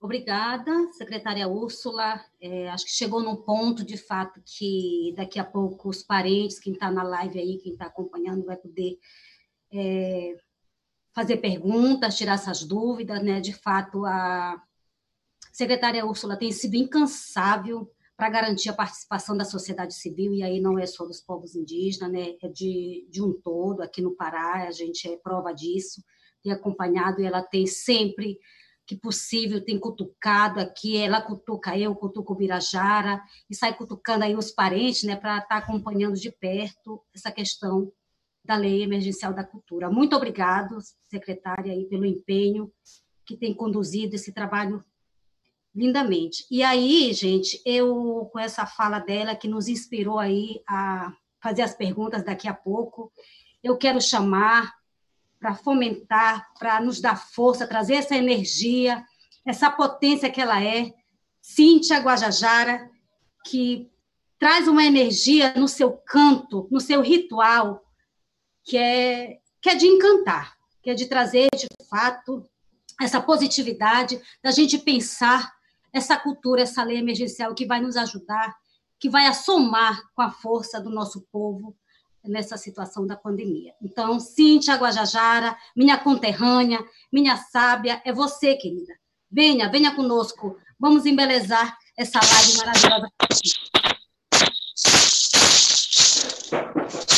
É Caruca, Ipó, obrigada ir, estava aqui acompanhando.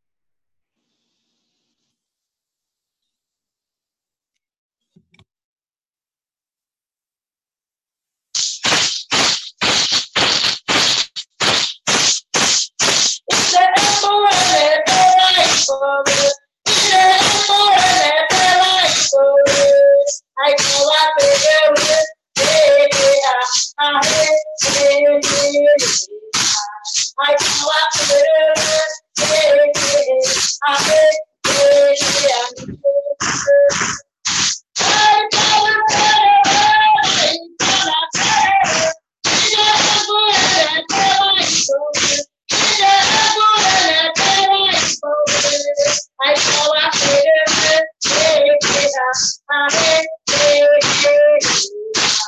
I call out Savior, Savior, Savior.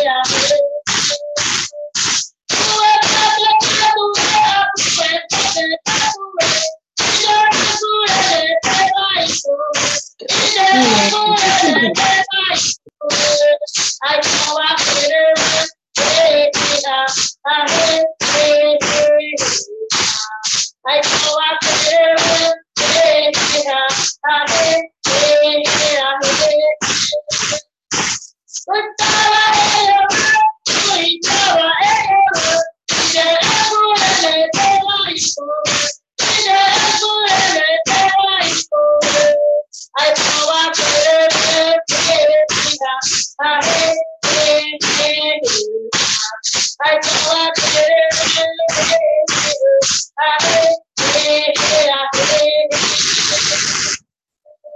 Obrigada, Puíra.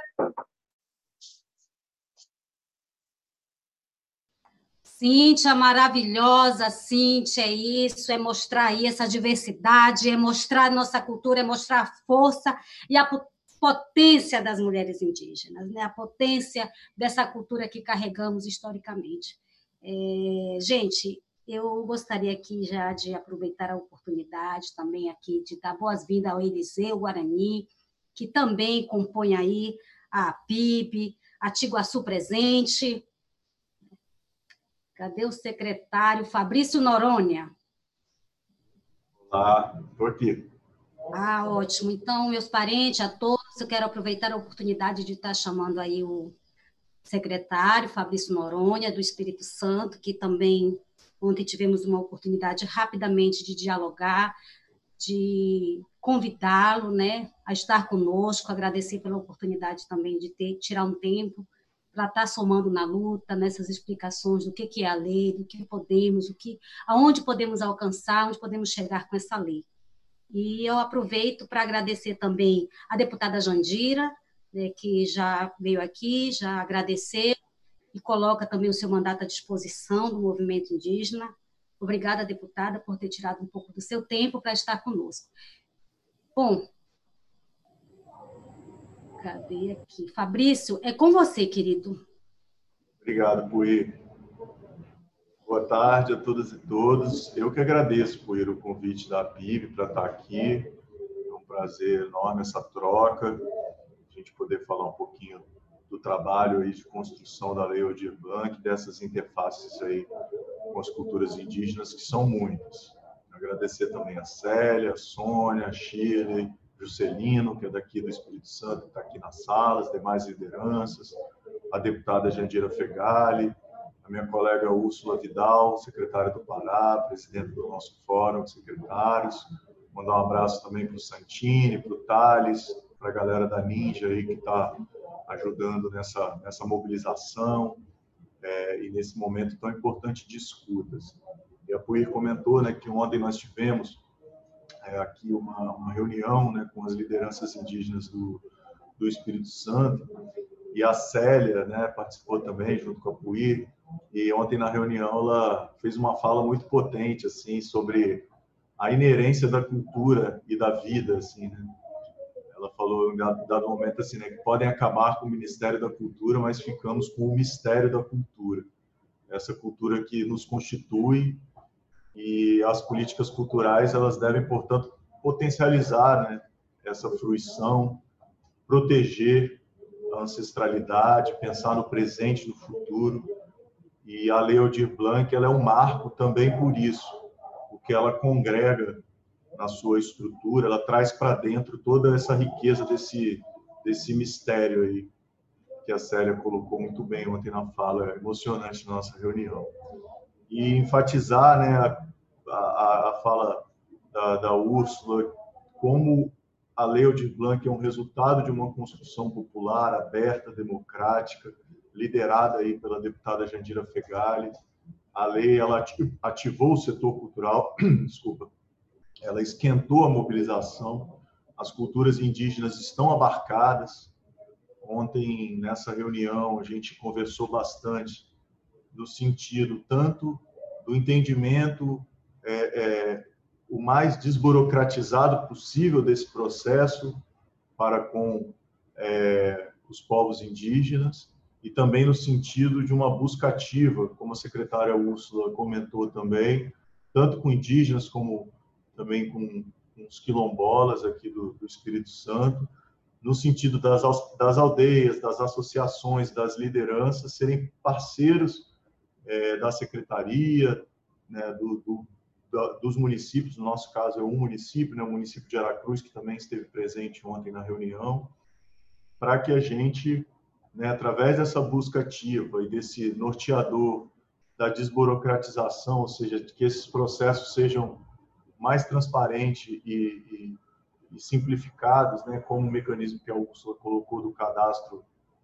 por é, impresso, né, e mecanismos desse tipo, mas principalmente que nesse momento né, a gente construa essas soluções juntos, a gente entenda essas particularidades. Né? A Úrsula colocou muito bem também a questão da prestação de contas. É, eu queria também, eu estava acompanhando um pouquinho ali do, do YouTube, falar um pouquinho da estrutura da lei, assim, de maneira mais objetiva, para talvez já tirar algumas, algumas dúvidas, né? Quando a gente está falando dessa busca ativa, dessa busca de desburocratização, e desses mecanismos, dessa parceria com as lideranças nesse processo, é para que, né, no nosso caso aqui, nossas 12 aldeias do estado acessem e colaborem com o processo. E acessem como? Né? A lei ela, ela tem três dispositivos. Né? O primeiro é o, o da renda, do auxílio emergencial de 600 reais né? durante os meses do, do período emergencial, né? Então, ela segue aquele mesmo modelo é, mais, é, do, do, da, da, lei do, do, do, auxílio de 600 reais da Caixa. O segundo é para espaços culturais, no valor de 3 a 10 mil reais por mês também. É, e esse entendimento né, que a Úrsula já colocou, né, que as, alde as aldeias como espaços culturais, e aí mapeando também é, todo, todo esse processo né, de festivais e tudo mais que aconteçam é, dentro, dentro desses espaços. E um terceiro, que é o inciso 3, para outros fomentos, editais, é, compra de ativos, chamamentos, como a deputada Jandira também comentou. E nesses três incisos nós podemos pensar e né, pensar não, né? A cultura indígena, as culturas indígenas estão inseridas nesses três processos. Então a gente precisa que essa colaboração aconteça e essa troca para que mais e mais é, é, indígenas participem desse processo. E essa mobilização também aqui no Espírito Santo, ela está ela tá também angariada, digamos assim, junto com um comitê de acompanhamento. E esse comitê de acompanhamento da sociedade civil é, será destacado a partir de, do nosso Conselho Estadual de Cultura. A gente está estruturando isso dentro do nosso plano de implementação, tudo isso né, que, que é esse processo todo, tanto legal quanto de mobilização, de eventos online como esse, de reuniões como a de ontem, fazem parte desse plano de, de mobilização. Então, esse comitê acompanha todo esse processo e nos ajuda também, como gestores, a tá, estar na linha de frente aí com as associações, com as lideranças, com as aldeias, a fim de que elas acessem e colaborem com esse processo. Eu estou aqui à disposição também, como, como a Úrsula disse, para escuta, para tirar mais dúvidas é, desse processo todo. Agora a gente está no momento aguardando o recurso, aguardando a regulamentação para iniciar esses cadastros, né, esse processo é, é, de cadastro da, da, das pessoas e dos espaços. Então, estamos num momento muito oportuno para o diálogo, para a escuta, para a troca, para a gente entender aí os detalhes e como a gente potencializa isso tudo né, da Lei Aldir Blanc para as culturas indígenas. Estou à disposição, gente. Obrigado novamente pelo espaço aí. Uma boa tarde a todas e todos. Obrigada, secretário. Obrigada aí pela sensibilidade também com os povos aí da região. É, eu acho que a gente precisa de mais secretários como você e Úrsula e os demais companheiros para se aproximar da pauta, para se aproximar dessa riqueza que o país tem, que o Brasil tem, e que precisa ser valorizado também pelos governantes desse país. E esse processo não é só a nível ainda nacional. Ele precisa ser feito mesmo pelos municípios, pelos estados, e a gente conseguir chegar a nível nacional com esse outro olhar, né? Porque se a gente for depender hoje desse olhar de cima para baixo, é bem complicado, é bem difícil. E aí, companheiros, eu já aproveito. Obrigada, viu, Fabrício? Obrigado, fui. Está conosco aqui. Eu aproveito aqui, companheiros e parentadas, já abri para as perguntas, tá? Vou passar aqui ao Santini também, que está disposto aqui a ajudar no debate, a colaborar, responder. Tá? Eu estou aqui só tentando mediar um pouco isso, mas as inscrições já estão tá abertas, tá? Quem puder é, levantar a mãozinha, ligar seu microfone, pedir para falar. Santini, eu acho que é você agora, tá? aberto para os comentários. Parente, vamos aproveitar, vamos tirar nossas dúvidas. Esses são os caras e essas são as mulheres certas para se perguntar, para se descobrir, para entender né, como acessar a lei Aldir Blanc. Tá bom? Tá legal, Puí, muito obrigado. Obrigado a todas que, e todos que falaram aqui, que me antecederam. É, deputada Jandira, que já saiu, mas que tem esse papel tão importante aí nessa escuta, nesse processo de acompanhamento da lei, né? Porque a lei já saiu do Congresso, veja, né? E aí é, é, ela, desde que assumiu a relatoria, vem mantendo esse compromisso, essa dedicação. A gente tem mantido aqui nesse canal Emergência Cultural, né, a Escola de Políticas Culturais, mantendo esses diálogos nacionais. A gente tem muito orgulho de poder contar aqui com a Úrsula e com o Fabrício, e eu queria dar o testemunho aqui de que eles são gestores públicos que estão também com essa escutativa, consultando o tempo inteiro. Eu não sou nem do Pará e nem do Espírito Santo, mas tantas e tantas vezes a gente dialoga sobre questões da lei, né? E estamos fazendo essa, essa escuta aqui. E eles costumam dizer que tem aqui a chave da porta aqui desse canal aqui, Emergência Cultural, para entrar, para dialogar, para construir com a gente esses diálogos, né? Nacionais.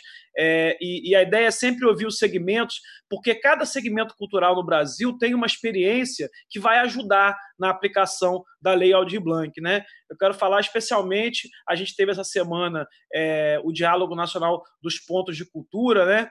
e não tem como lembrar, Puir, Cretan, Soninha, Célia, todas e todos que estão aqui, a construção que nós já fizemos no Brasil com as políticas culturais para os povos indígenas, porque o Brasil já teve políticas culturais muito importantes para os povos indígenas, e essas políticas elas serão, esses modelos, inclusive, que foram é, pensados, que foram construídos já ao longo dos anos, serão fundamentais agora para a aplicação da Lei Aldir Blanc, para que a Lei Aldir Blanc, a gente para que ela possa chegar nos povos e nas comunidades indígenas. O que eu quero dizer é que, embora a gente reconheça que das dificuldades, os desafios são imensos, né? A gente não parte do zero, a gente parte ao contrário, de um acúmulo muito grande de construção conjunta, né, de políticas culturais para os povos indígenas, né? Eu quero apenas destacar alguns aspectos, né, dessa linha do tempo. Eu quero lembrar que desde 2006, no Encontro Sul-Americano de Culturas Populares, né, em Brasília, com Sérgio Mamberti, secretário de Identidade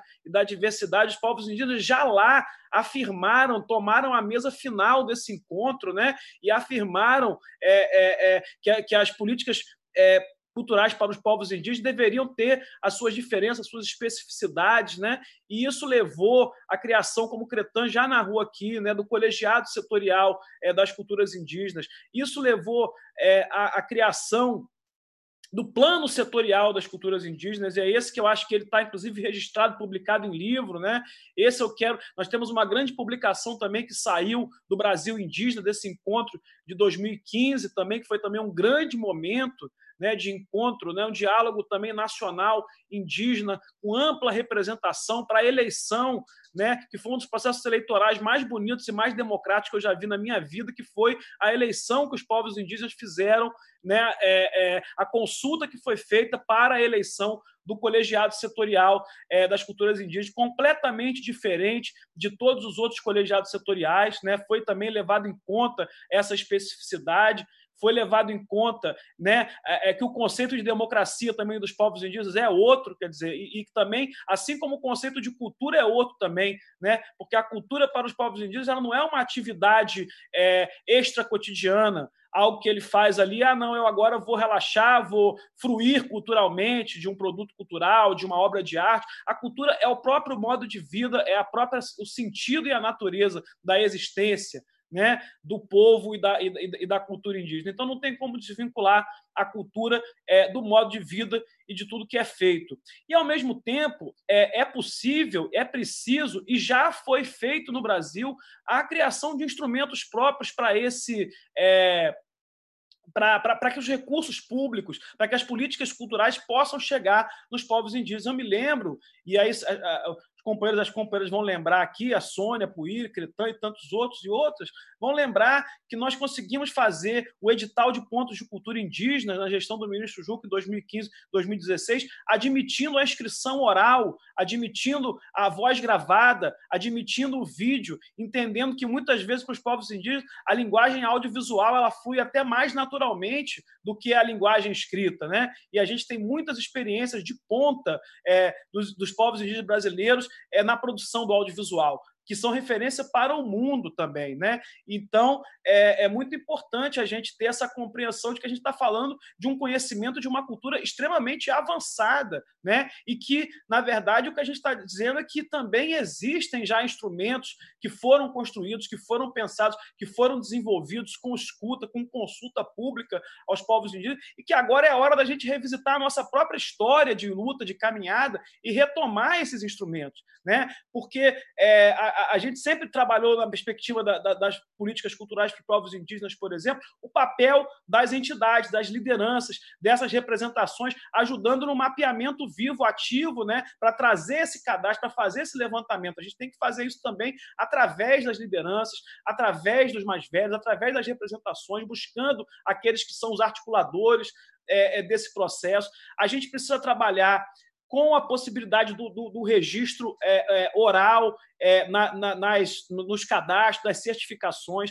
É possível também pensar não só no apoio aos espaços, mas no inciso 3, nos editais. É possível que se, também se consiga chegar é, é, no apoio é, aos povos indígenas. É possível, no inciso 1, no apoio a pessoas físicas, chegar aonde não chegou o auxílio emergencial da, da Caixa Econômica por conta de apagão digital, por conta de uma série de situações onde comunidades podem ter ficado para trás e ninguém pode ficar para trás né, do auxílio emergencial das pessoas físicas. Então, eu acho que as portas de entrada é, para os povos indígenas na lei Aldir Blanc, elas são muitas. É, e cabe a nós, nesse momento, recuperar a trajetória que o Brasil fez de muito importante é, é, a Convenção da Diversidade Cultural, a Convenção Mundial da Unesco da Diversidade Cultural, o papel que, que as culturas indígenas tiveram, né? todas as lutas que aconteceram também na OMP, na Organização Mundial de Propriedade Intelectual, em defesa também de direitos é, conexos, direitos culturais, patrimônio genético. Né? Então, você tem um, um, uma caminhada muito forte, muito grande, muito importante no Brasil.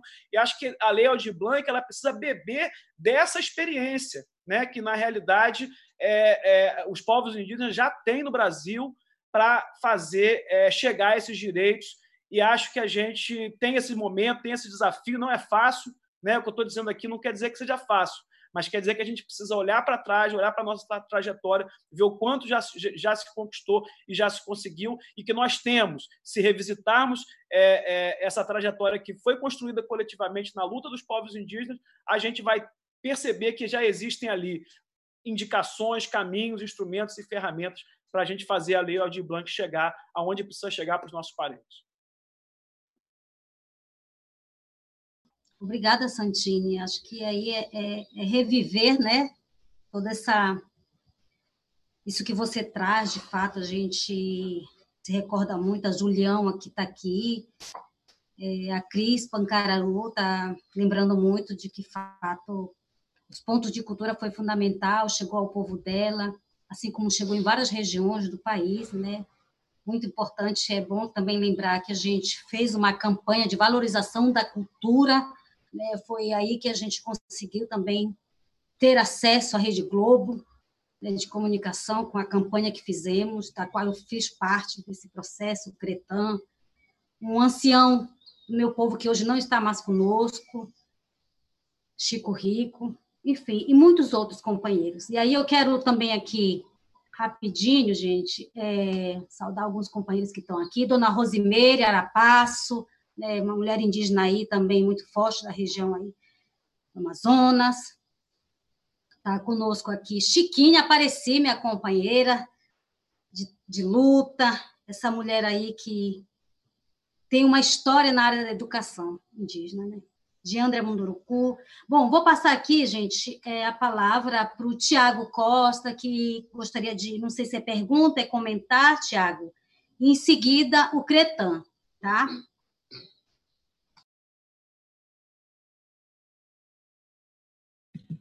Olá.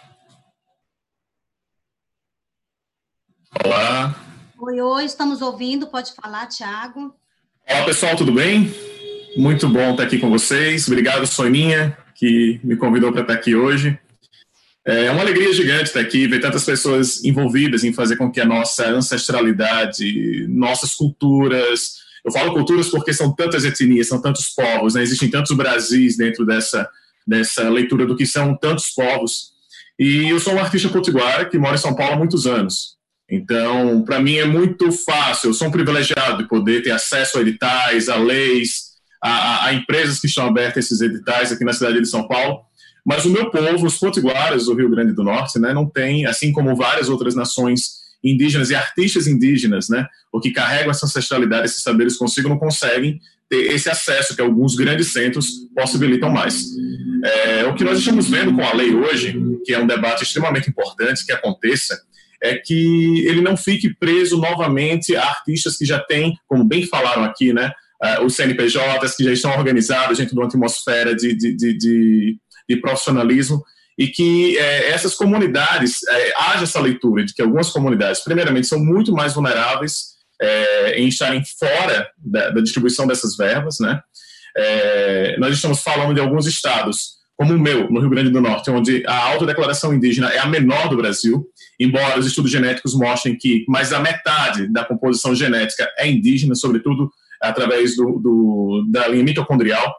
É, além disso, nós temos 14 comunidades indígenas que não são reconhecidas por muitos potiguares, por muitas pessoas do próprio Rio Grande do Norte. E o que está acontecendo hoje na Lei Aldir Blanc, né, que está chegando aí um dinheiro para alguns, alguns municípios que nunca tiveram uma verba tão grande. Eu falo, inclusive, da minha cidade original, Ceará Mirim, é, onde um valor gigante chegou e as pessoas estão muito felizes, claro, isso vai ajudar muita gente.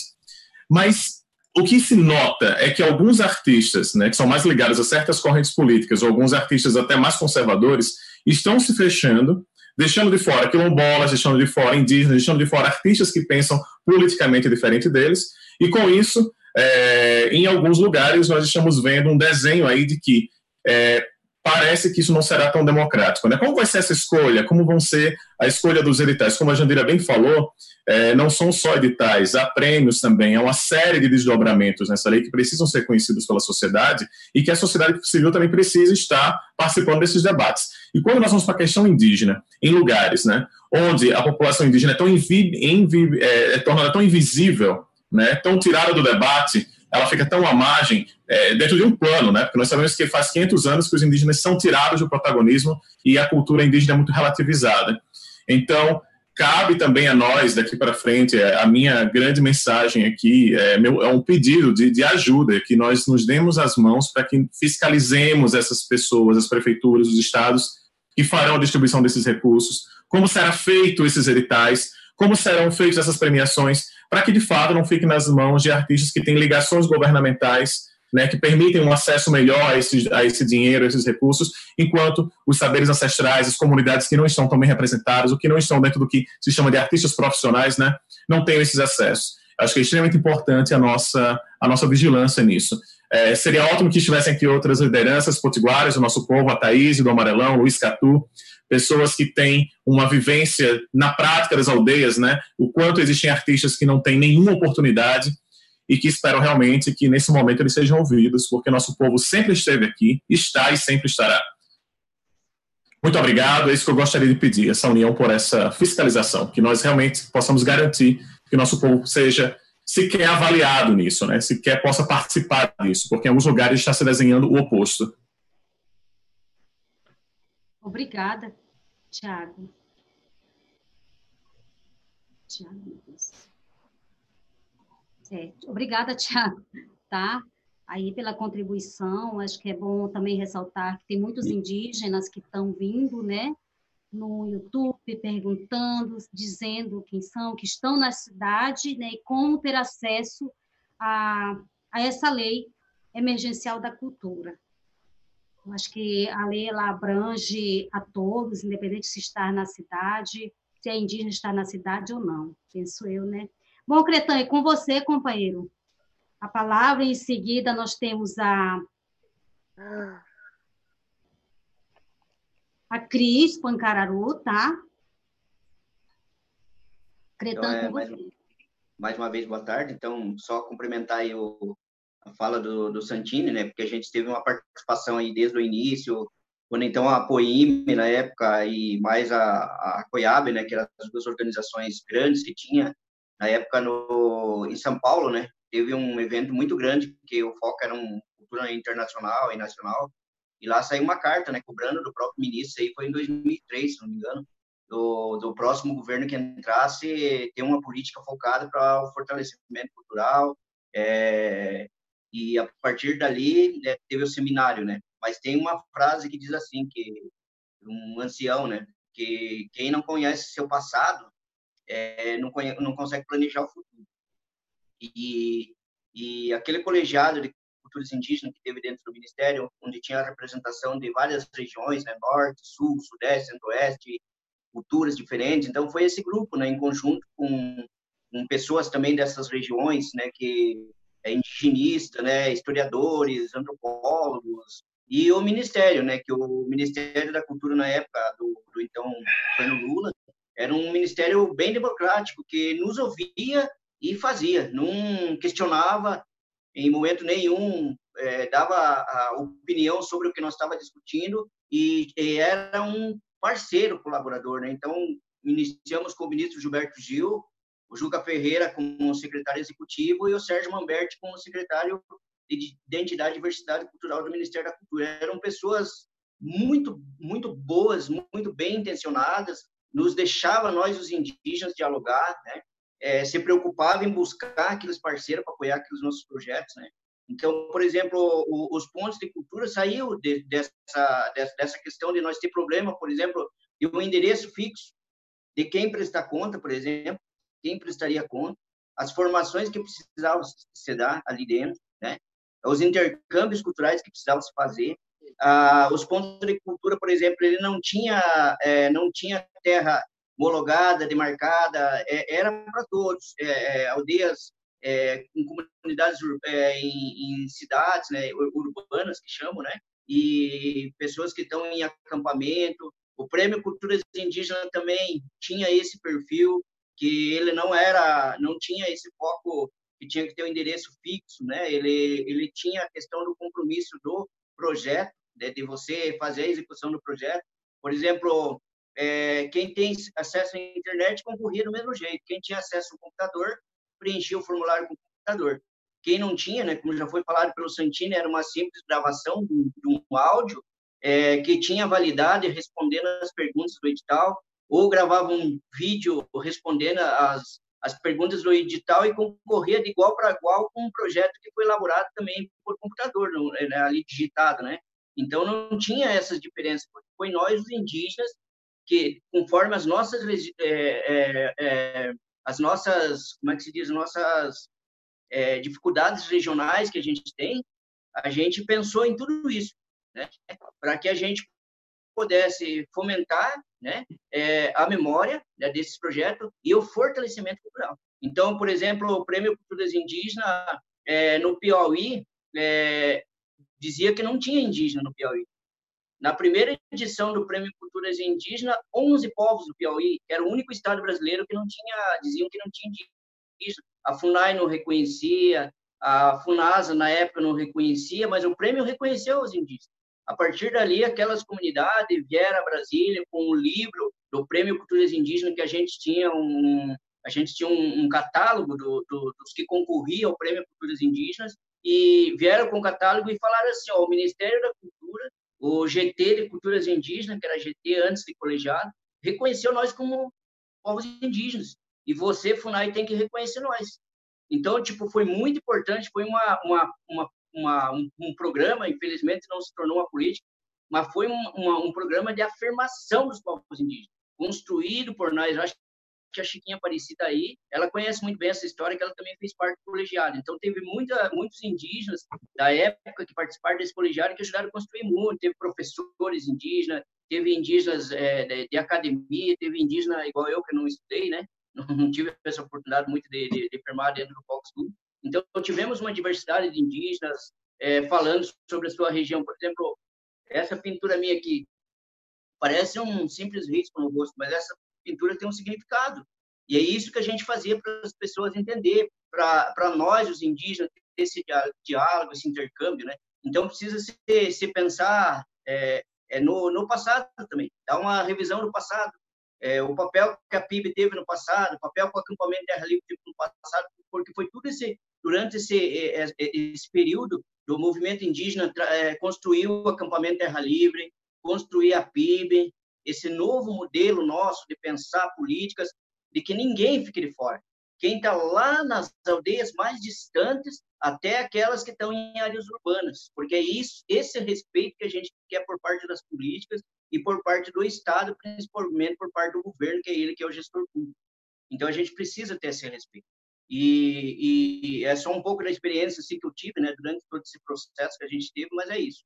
É, precisamos pensar, é, dar uma olhada lá para o passado para a gente poder é, fortalecer e construir é, políticas que sejam mais efetivas e que ninguém fique fora, todo mundo participe. É isso. Obrigado, Cretan. Valeu, trouxe uma boa memória também. Juscelino, acho que é assim, Juscelino. Tá por aí, Juscelino? Tupiniquim, eu. por favor. Você pediu, eu. né? Boa tarde, né, a todos e a todas aí. Primeiro, assim, quero agradecer é, pela oportunidade de poder estar participando desse momento de, de debate, de construção. Né? A gente vê que é, com essa pandemia, né, fomos obrigados a, a nos distanciarmos, né, Aqueles encontros em Brasília não acontecem mais, né? Só que de uma forma consciente, a gente está tá mantendo esse distanciamento. Só que com isso nós tivemos que nos reinventar, né? Que é esse momento de conexão. Acho que a Sônia, quando fala do acampamento Terra Livre, ser um, um, o, espaço da grande assembleia dos povos tradicionais né, indígenas deste país, é, é, que outrora se viu sem a condição de poder é, se reunir fisicamente, mas o impacto causado é, nas redes sociais, né, foi muito maior, né, porque agora a gente está no tempo da conexão. E olha a gente aqui, né, usando essa ferramenta é, online para poder construir é, ferramentas é, que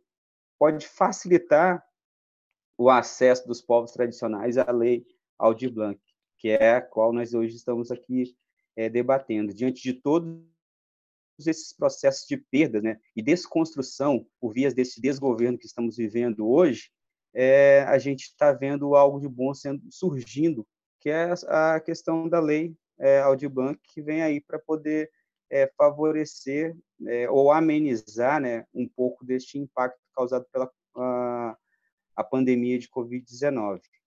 E eu fico assim, é, já fiz várias anotações do que a gente poderia estar falando, só que aí com as falas dos parentes, a gente vai, vai sendo contemplado.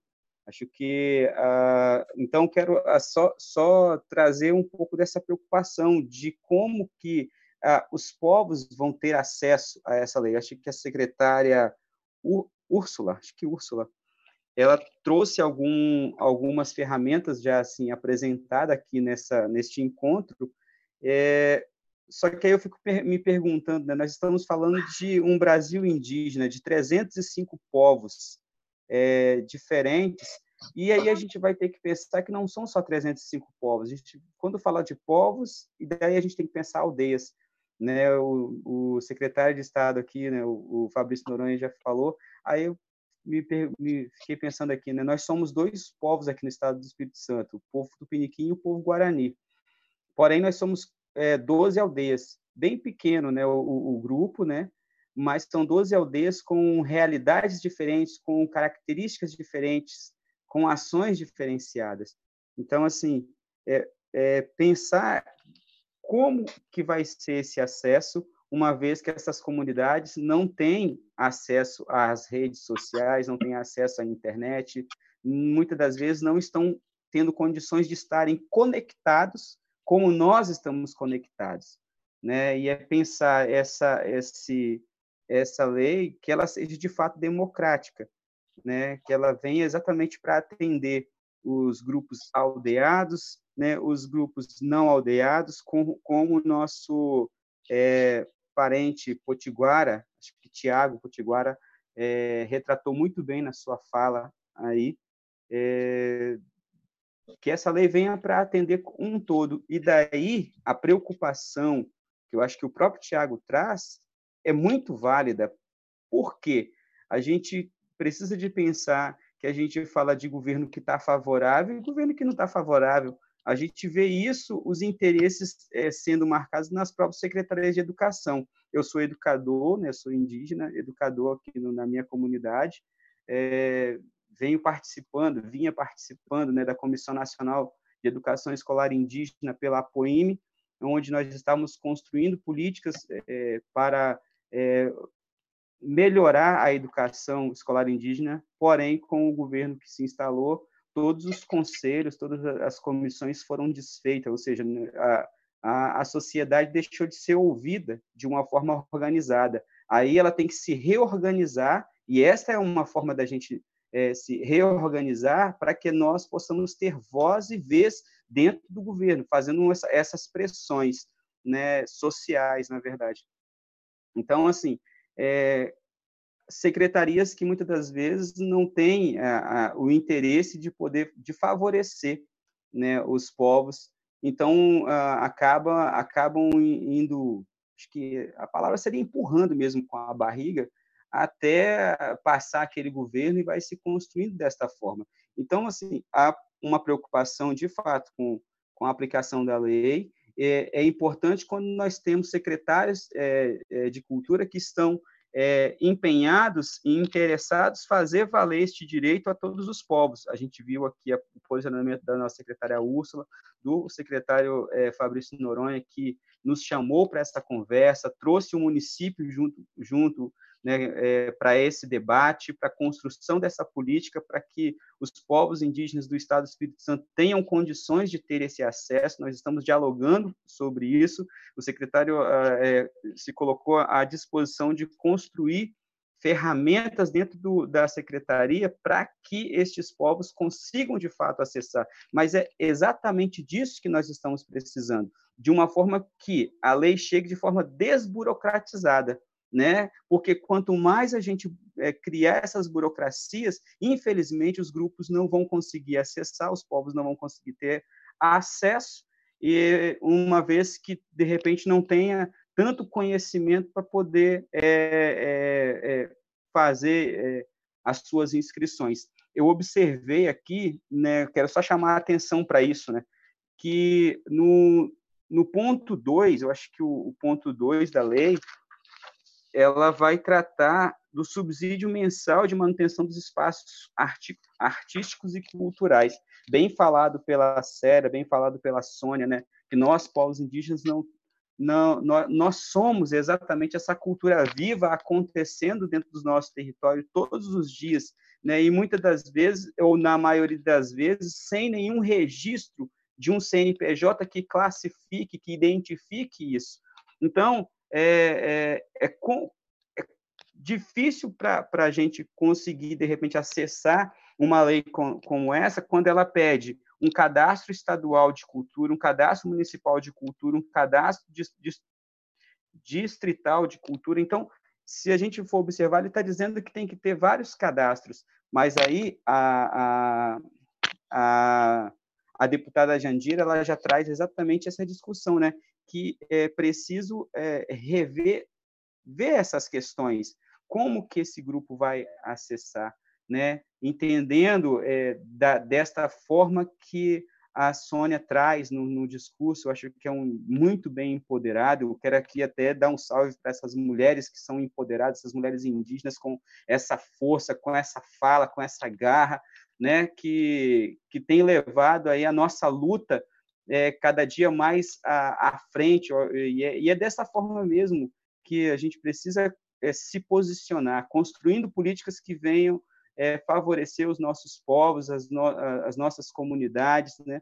e os nossos jovens né, na busca de um fortalecimento dessa identidade, construindo é, é, essa essa realidade, né, em cada um de nós. Então é isso. Eu queria trazer um pouco disso, essa reflexão né? E, e desse desse pensamento quanto à questão da lei, de que precisamos construir ferramentas que venham é, não ser tão burocráticas. Então, aí eu acho que o, o Santini, ele, ele, ele fala um pouco sobre como foi as questões do ponto de cultura. De repente, ali sim deve ter alguns apontamentos, mas nada que já esteja feito que não possa ser melhorado. Eu acho que é isso que nós estamos fazendo aqui nesse diálogo, nesse debate, para construir essa, essas ferramentas. Então, deixa aí essa contribuição para.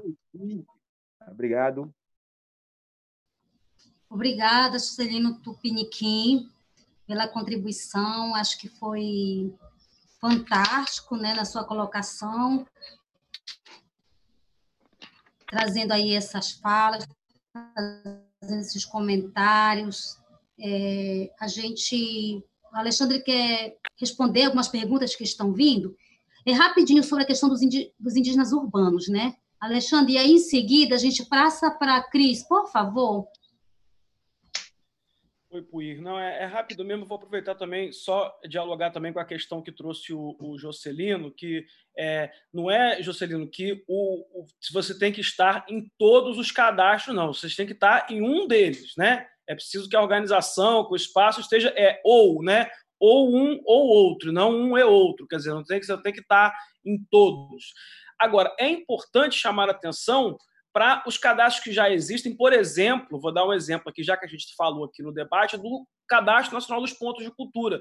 Todos aqueles pontos de cultura indígenas selecionados, eu lembro que em 2015, foram, se não me engano, foram 80, é, existem outros, estão nesses, nesses cadastros também. Já é um começo, quer dizer, estão ali. É preciso acionar, tem que fazer um, um filtro, por exemplo. Quantos é, existem 4.500 organizações hoje, por exemplo, no cadastro Nacional de Pontos de Cultura. Destas, quantos são pontos de cultura indígenas? É, existe certamente uma quantidade ali, já precisa partir dali. É, Cretan vai lembrar, outros vão lembrar aqui, por exemplo, dos, dos mapeamentos que foram feitos para antenas GESAC, para colocar as antenas é, nas comunidades, para fazer, quer dizer, então já existem mapeamentos, já existem cadastros. O próprio é, governo federal dispõe também dessas informações e muitos governos estaduais e de municípios também. Eu queria chamar a atenção para a pergunta dos contextos urbanos, porque falo, olha, os indígenas em contextos urbanos que não estão nas aldeias. Não... Primeiro, assim, quer dizer, é, entender que a expressão cultural também regular em espaço público, em territórios, é importante também que seja reconhecida e apoiada. Então, as feiras de artesanato, as ações que são feitas de modo regular, né, que são expressão das culturas indígenas nas cidades, elas também é, podem ser reconhecidas é, como espaços culturais. E é muito importante chamar atenção também para o, o, eixo 3 da lei dos editais, porque a gente às vezes também não olha que pelo menos 20% dos recursos é, de, do, da, da, lei, é, estamos falando aí de pelo menos 600 milhões de reais em todo o Brasil, serão, é, só, é, serão aplicados através de editais. Então, e, e, é possível ter editais de prêmios, editais de bolsas, editais simplificados, como eram, por exemplo, os editais do, do Prêmio Culturas Indígenas, que possam chegar é, é, às organizações, às aldeias, aos mestres, né, aos nossos mais velhos e mais velhos. Então, assim, existem algumas possibilidades, mecanismos da lei que podem atender, porque assim o reconhecimento de que, de que os povos indígenas estão na lei é, não precisa nem é, é perguntar, está escrito no texto da lei. Né? Aí você tem os mecanismos. Então, é preciso olhar para os diversos mecanismos que a lei tem também e que vários deles podem ser portas de entrada para é, a aquisição, por exemplo, de artesanato. A, secretária Úrsula lembrou aqui a aquisição de bens e serviços culturais, que é algo que está previsto na lei também. Isso também pode é, fortalecer e pode apoiar é, é as nossas comunidades indígenas. Cris Pancararu, cadê ela? Oi, me vê? Oi, querida. Deixa, deixa eu botar aqui. a câmera. Vem aí. Vem Esquecer um pouco da minha aldeia, minha casa. Essa força Pancararu, minha irmã. Ê, aê! É isso. Tudo bom? Boa tarde, gente. Ouvi muito atenta tudo que foi colocado e não vou me estender muito, né? Apesar do que foi dita aí, trouxe muitas lembranças do tempo de cultura aqui, dos griots, assim, essa perda, essas perdas significativas de tantos parentes que estão indo, levando nossa história, né, nossas histórias de resistência, de luta. Enfim, mas a minha preocupação com tudo isso, essa implementação, participação de municípios, sobretudo, né, como, como evitar que isso também não caia no, na, no discurso do no discurso da campanha política, né, da campanha eleitoral.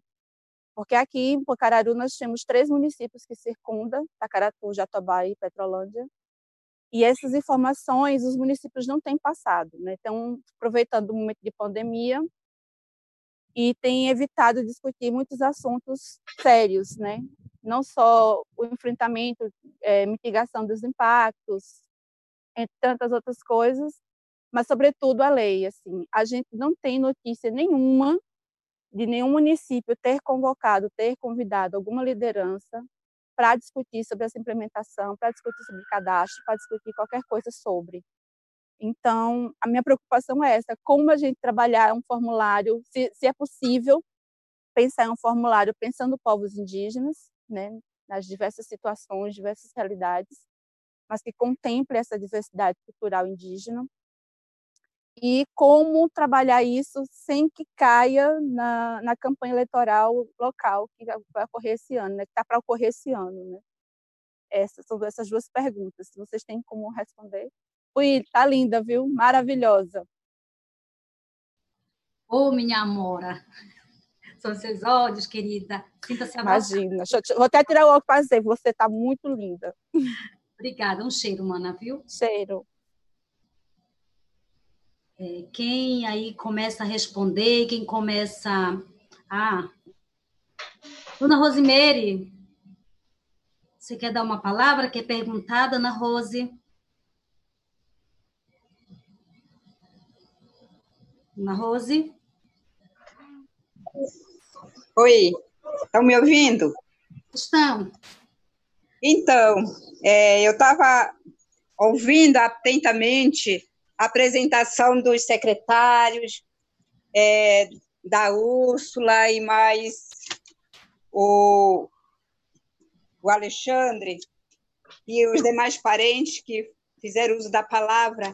Então, muito importante hoje essa nossa participação, a nossa contribuição, para que essa lei, de fato, seja para os indígenas, dos povos indígenas, né? Porque a gente sempre vê para os povos indígenas. O que a gente discute hoje, se realmente é, a política precisa chegar aos povos indígenas, com contribuição, pensamento idealizado, compartilhado, consultado. Acho esse o momento. É tão importante ver, ver as mulheres parentes que estão na frente, tomando a frente dessa discussão, junto com as lideranças, homens que estão dando essa força e acompanhando, contribuindo. É, uns anos atrás, eu participei aqui no estado do Amazonas, no município de Manaus, como conselheira da, da Concultura. Concultura é um espaço de dar suporte à, à questão de políticas culturais do município. E o Estado, é, com muita tristeza, posso dizer, né, ela não consegue trabalhar né? Ela não consegue trabalhar então as políticas a nível do, do, do a nível nacional, ela precisa realmente ver essa diferença, porque todas as regiões têm suas especificidades regionais de logística, né? Até eu mandei uma mensagem agora é, dizendo assim: que bom, vamos retomar essa discussão. Quantos pontos temos, pontos culturais? Aqui, no, aqui na região norte é muito difícil, né? Então precisamos realmente que essa lei ela venha a fortalecer os que já têm e para quem não tem venha para que essas pessoas, essas regiões, essas comunidades, esses povos é, valorizem e fortaleçam de fato, porque a cultura, como diziam algumas algumas pessoas na fala anterior, a nossa cultura, a nossa vida num dia a dia, né? Não é só no dia da festa, não é só nos dias de, de, de, de guerra. São todos os dias, de todas as formas, de cada povo, cada clã, de cada etnia, dentro da sua maloca, dentro da sua comunidade, faz essa cultura, vive essa cultura. Então o governo, ela precisa, o governo precisa enxergar a especificidade cultural de cada povo nas cinco regiões do Brasil. Então, essa é a minha palavra, essa é a minha contribuição. Eu não sei se vocês estão ouvindo, porque está aparecendo os negócios aqui na, na, tela. Obrigada. Estamos sim, Dona Rose. É, eu estou conseguindo ouvir, acredito que os demais parentes e convidados também. É, alguém mais? Se não tiver alguém, eu vou passar para a secretária Úrsula, que também está pedindo para falar. Algum parente quer fazer alguma pergunta, pode também, em seguida da secretária, comentar, perguntar, ok? Secretária Úrsula.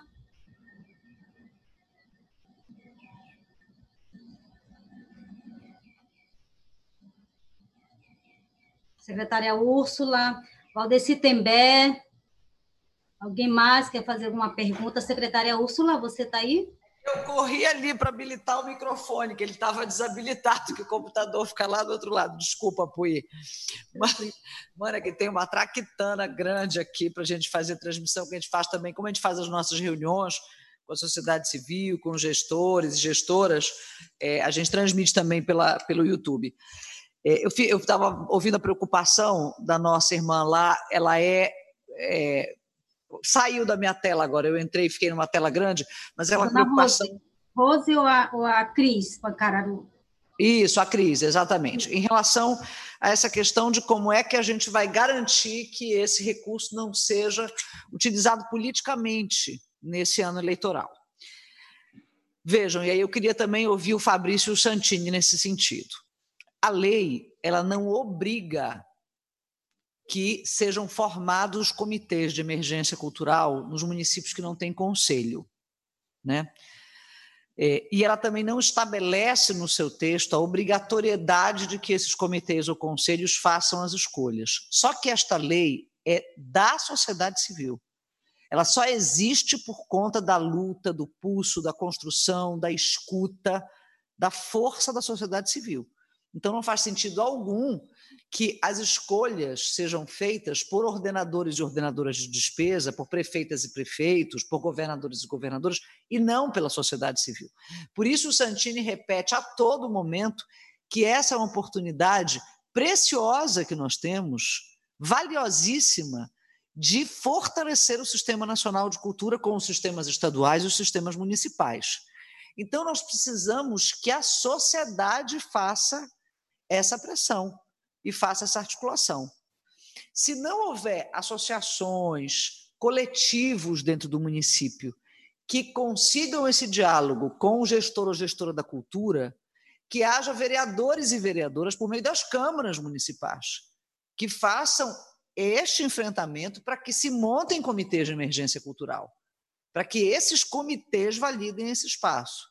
Se não houver vereadoras e vereadores, o Ministério Público, porque esta lei é uma lei que precisa da participação da sociedade civil para ser legítima, dentro da sua, não legítima como lei, porque ela, mas dentro da sua aplicação, do espaço de chegada, do lugar de pertencimento dessa gente que é trabalhadora e trabalhadora da cultura, dos espaços que mantêm vivos os patrimônios, os saberes e fazeres, as tradições culturais. Então, a gente precisa que a sociedade civil, por isso, evidentemente que a gente sabe que tem estados que têm, digamos, já mantido um canal de diálogo mais uh, intenso, com um fluxo mais intenso, com uma construção mais intensa, outros menos municípios que já estão também dialogando com seus conselhos, que estão montando comitê. A própria Jandira, no começo, falou foram mais de 500 municípios é, que, que, acessaram, né, que, que, pediram, na verdade, que, que fizeram é, a solicitação para adesão ao Sistema Nacional de Cultura. Então, esse é o momento de articulação, de fortalecimento dessa trama, que ela tanto é da burocracia da estrutura do Estado, porque nós aqui somos sensíveis é, a, a essas causas que são causas absolutamente justas e legítimas e que precisam de fortalecimento, que precisam da acessibilidade, da luta dos gestores, mas nós também somos representantes de uma burocracia. Que queiramos ou não, ela está aí, ela existe, e nós estamos tentando fazer com que a gente ultrapasse certas resistências para que a burocracia entenda o pulso da cultura, a maneira como a cultura se, se realiza, se reinventa, se infiltra nos territórios, brota dos territórios e espraia a sua voz, a sua, seu, a sua sabedoria, a sua memória. Então, assim, é, de certa maneira, sempre um embate entre a burocracia cartesiana, fria, né, do, do, da, da planilha de Excel e a, a nossa imagética, a nossa ancestralidade, mas é preciso haver essa mobilização. O observatório, inclusive, o Santini eu acho que vai falar sobre o observatório, o observatório é esse espaço, inclusive, de uh, alimentação do, digamos assim, do, de, de, de, de relatórios territoriais. Como é que está na tua cidade? Como é que está no teu comitê?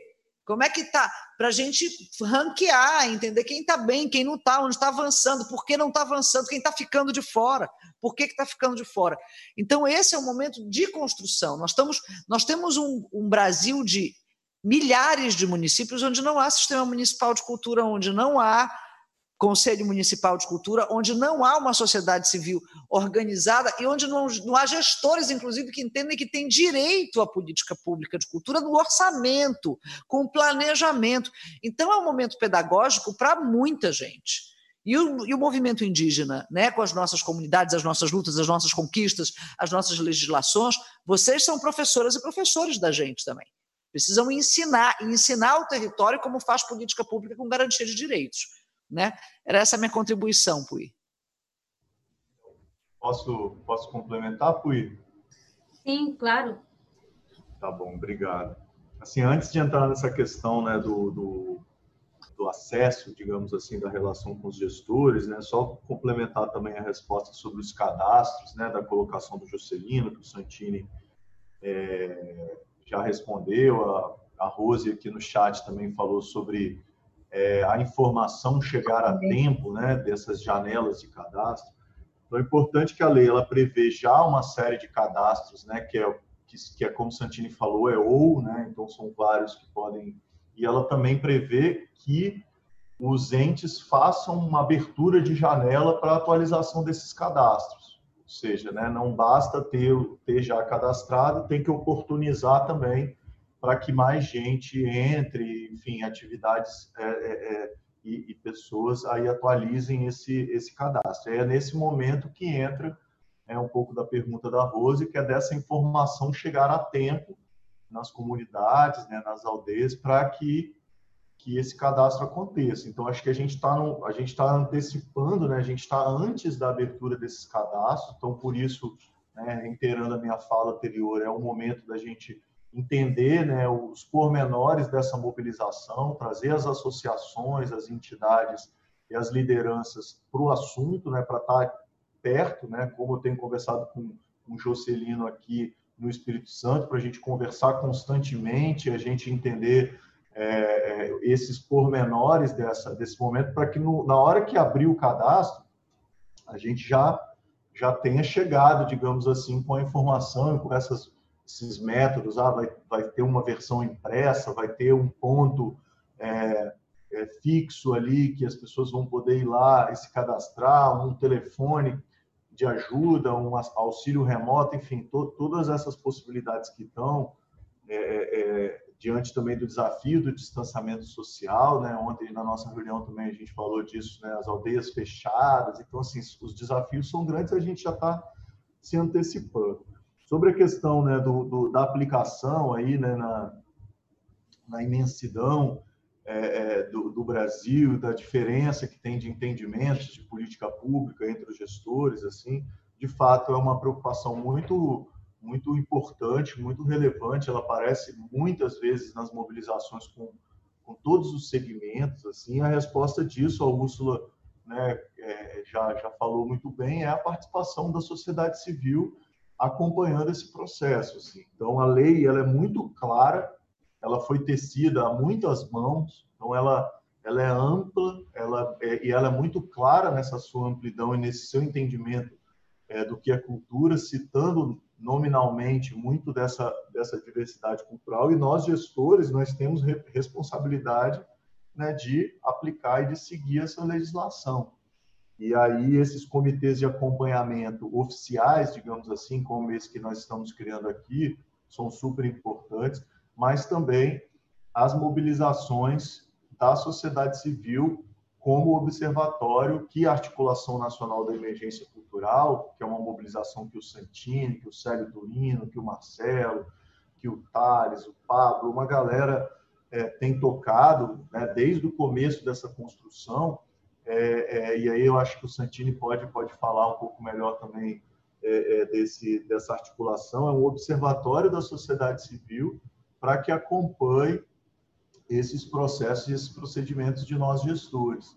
E aí é, é uma iniciativa né, aberta, é importante a gente conectar também, nesse momento, as entidades, as lideranças indígenas nesse processo, para que acompanhe, né, para que tenha esse, essa visão aí do todo né, do Brasil, de como está sendo praticado é, de estado para estado, de município para município. E pedir para o Santini depois complementar um pouquinho aí de como é que está, que pé que está o observatório, como que ele funciona e como ele vê essa interface aí com, com as culturas indígenas do observatório.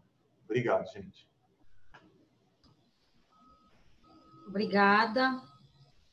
Obrigada aí pela contribuição. Gostaria aqui de chamar Márcio Caires, que é da Escola de Políticas Culturais, para também fazer aí uma saudação, entrar na nossa live. Muito obrigada por participar, estar conosco aqui. Com você, Márcio. Eva, saudação, permissão dos meus ancestrais, das minhas guias mais velhas. Meu bisavô, meu bisavô Teobaldo, um indígena, indígena que desceu a serra de Rio de Contas e viveu numa fazenda em troca de alimento. Saiu é, da, da grande invasão dos brancos colonizadores. Então, a, a benção ao meu bisavô é, Teobaldo, a minha avó, do lado de, de mãe, que um dia me veio também uma indígena e contou a sua história e a da minha ancestralidade. Então, é, é muita aprendizagem estar aqui, é muita aprendizagem é, reconhecer essa grande caminhada é, de, um, de um projeto de lei e toda a nossa luta para que os povos originários e comunidades tradicionais estivessem aqui reconhecidos como, como no seu lugar, né? no seu lugar, é, não, não dado lugar, né? mas um lugar que é um lugar legítimo. Né? Então, para a gente foi muito, é, fez parte da nossa, da nossa da nossa missão e da nossa luta de garantir isso, né? A gente tem acompanhado o, o tempo todo a várias movimentações de comunidades, né? É, essa semana é, é, o, o, conversamos com, com o povo tupinambá, o tupinambá de Olivença, é, aldeia Tucum, cacique Tajibá Tupinambá, Nádia Cauã, permissão também todos os seus ensinamentos, e também a Dona Iracema Caingangue, no Sul, acompanhando toda, toda, todo o desafio da, da Covid, isso, isso tem marcado uh, os nossos povos originários, então, para a gente também é, é, estar também com essa atenção na luta, porque é, ser parceiro e ser parceira é, é, acompanhar a luta e entender como que a luta, como que a gente pode estar contribuindo no nosso lugar para em, em, cada em cada detalhe, né, em cada em cada desafio vivido por essas comunidades, né? Então, eu queria aqui deixar essa saudação, fazer uma saudação a uma, a uma pessoa muito importante também dentro da minha caminhada é, com, os, com, com, os povos originários e, e, na busca da minha ancestralidade, a Yuirã, o Irã Pancararu, né, que um dia, um dia é, tive o privilégio de caminhar em sua comunidade e ele, e ele me levou, me levou até uma sua árvore sagrada do seu povo e era um buzeiro e isso, para mim, me marcou dentro da minha ancestralidade, porque o umbuzeiro fez parte. É, quando, quando eu, eu, me encontrei com, com o Irã Pancararu diante do umbuzeiro, me veio, saltaram em minha, em minha, em minha memória imagens da minha infância é, correndo é, embaixo de um buzeiro e catando umbu, né? Então é, é, é, é a, esse é o lugar dos povos originários na nossa na nossa história, né? E, e e quero saudar isso porque isso marcou também todo o meu caminho que tenho feito em garantir uh, o, o, reconhecimento dos, dos do, do, meu povo, né? Porque nessa região onde nasci, sul da Chapada Diamantina, é, a, a, o, o, povo que mais que mais é, predominava eram os paiaiás e hoje paiaiá eram os paiaiá e hoje a gente luta né, nessa região também pelo reconhecimento, né? Já foi reconhecido como é, como um povo e aí a gente luta para esse auto reconhecimento, mais nossos parentes se, se reconheça e, e, e, se componha, né? Então, é, para a gente da Escola de Polícias Culturais é uma honra, uma honra estar aqui nesse momento tendo os, os povos, é, é, os povos originários também afirmando a, a importância do, do, seu reconhecimento na Lei Aldir Blanc. Né? Eu queria finalizar trazendo um, um outro momento de, de, muito forte, muito sagrado para mim, quando é, na aldeia Tucum encontrei com Nadia Cauã e, e Itajibá Tupinambá, e eles cantaram um canto, um canto sagrado, um canto sagrado que também me trouxe a minha avó e o meu bisavô indígena, tanto de um lado da mãe como do lado do pai da minha família. Né? Eu queria eu queria saudar, como pedir permissão às mais velhas, os mais velhos e aos povos e pedir permissão a Nádia Cauã para compartilhar esse canto, porque para mim é, é, estar diante estar diante de estar nesse momento é, é muito sagrado, né? E foi esse canto, esse canto que me marcou também nessa caminhada da, da minha ancestralidade. Eu vi gemer lá na mata, eu vi gemer lá na mata, eu vi gemer lá na mata. Tupinambá é índio guerreiro, que Tupã deixou na terra, para lutar pelos ideais e também irmão. Eu vi gemer lá na mata, eu vi gemer lá na mata, eu vi gemer lá na mata. Por esse tempo, lamento não ter chegado a tempo por um apagão que teve aqui e entrar já no final, mas minha gratidão. Obrigado, Márcio, aí por trazer todo esse contexto né, da sua vida, da sua realidade, né, do seu parentesco. E é isso, acho que o Brasil é feito dessa diversidade, dessas histórias, né, que nos faz ser quem somos. E é, queria, gostaria de saber se tem mais alguém inscrito, porque preciso chamar Sônia, se não tiver mais alguém. Até agora aqui não, ninguém se manifestou, né?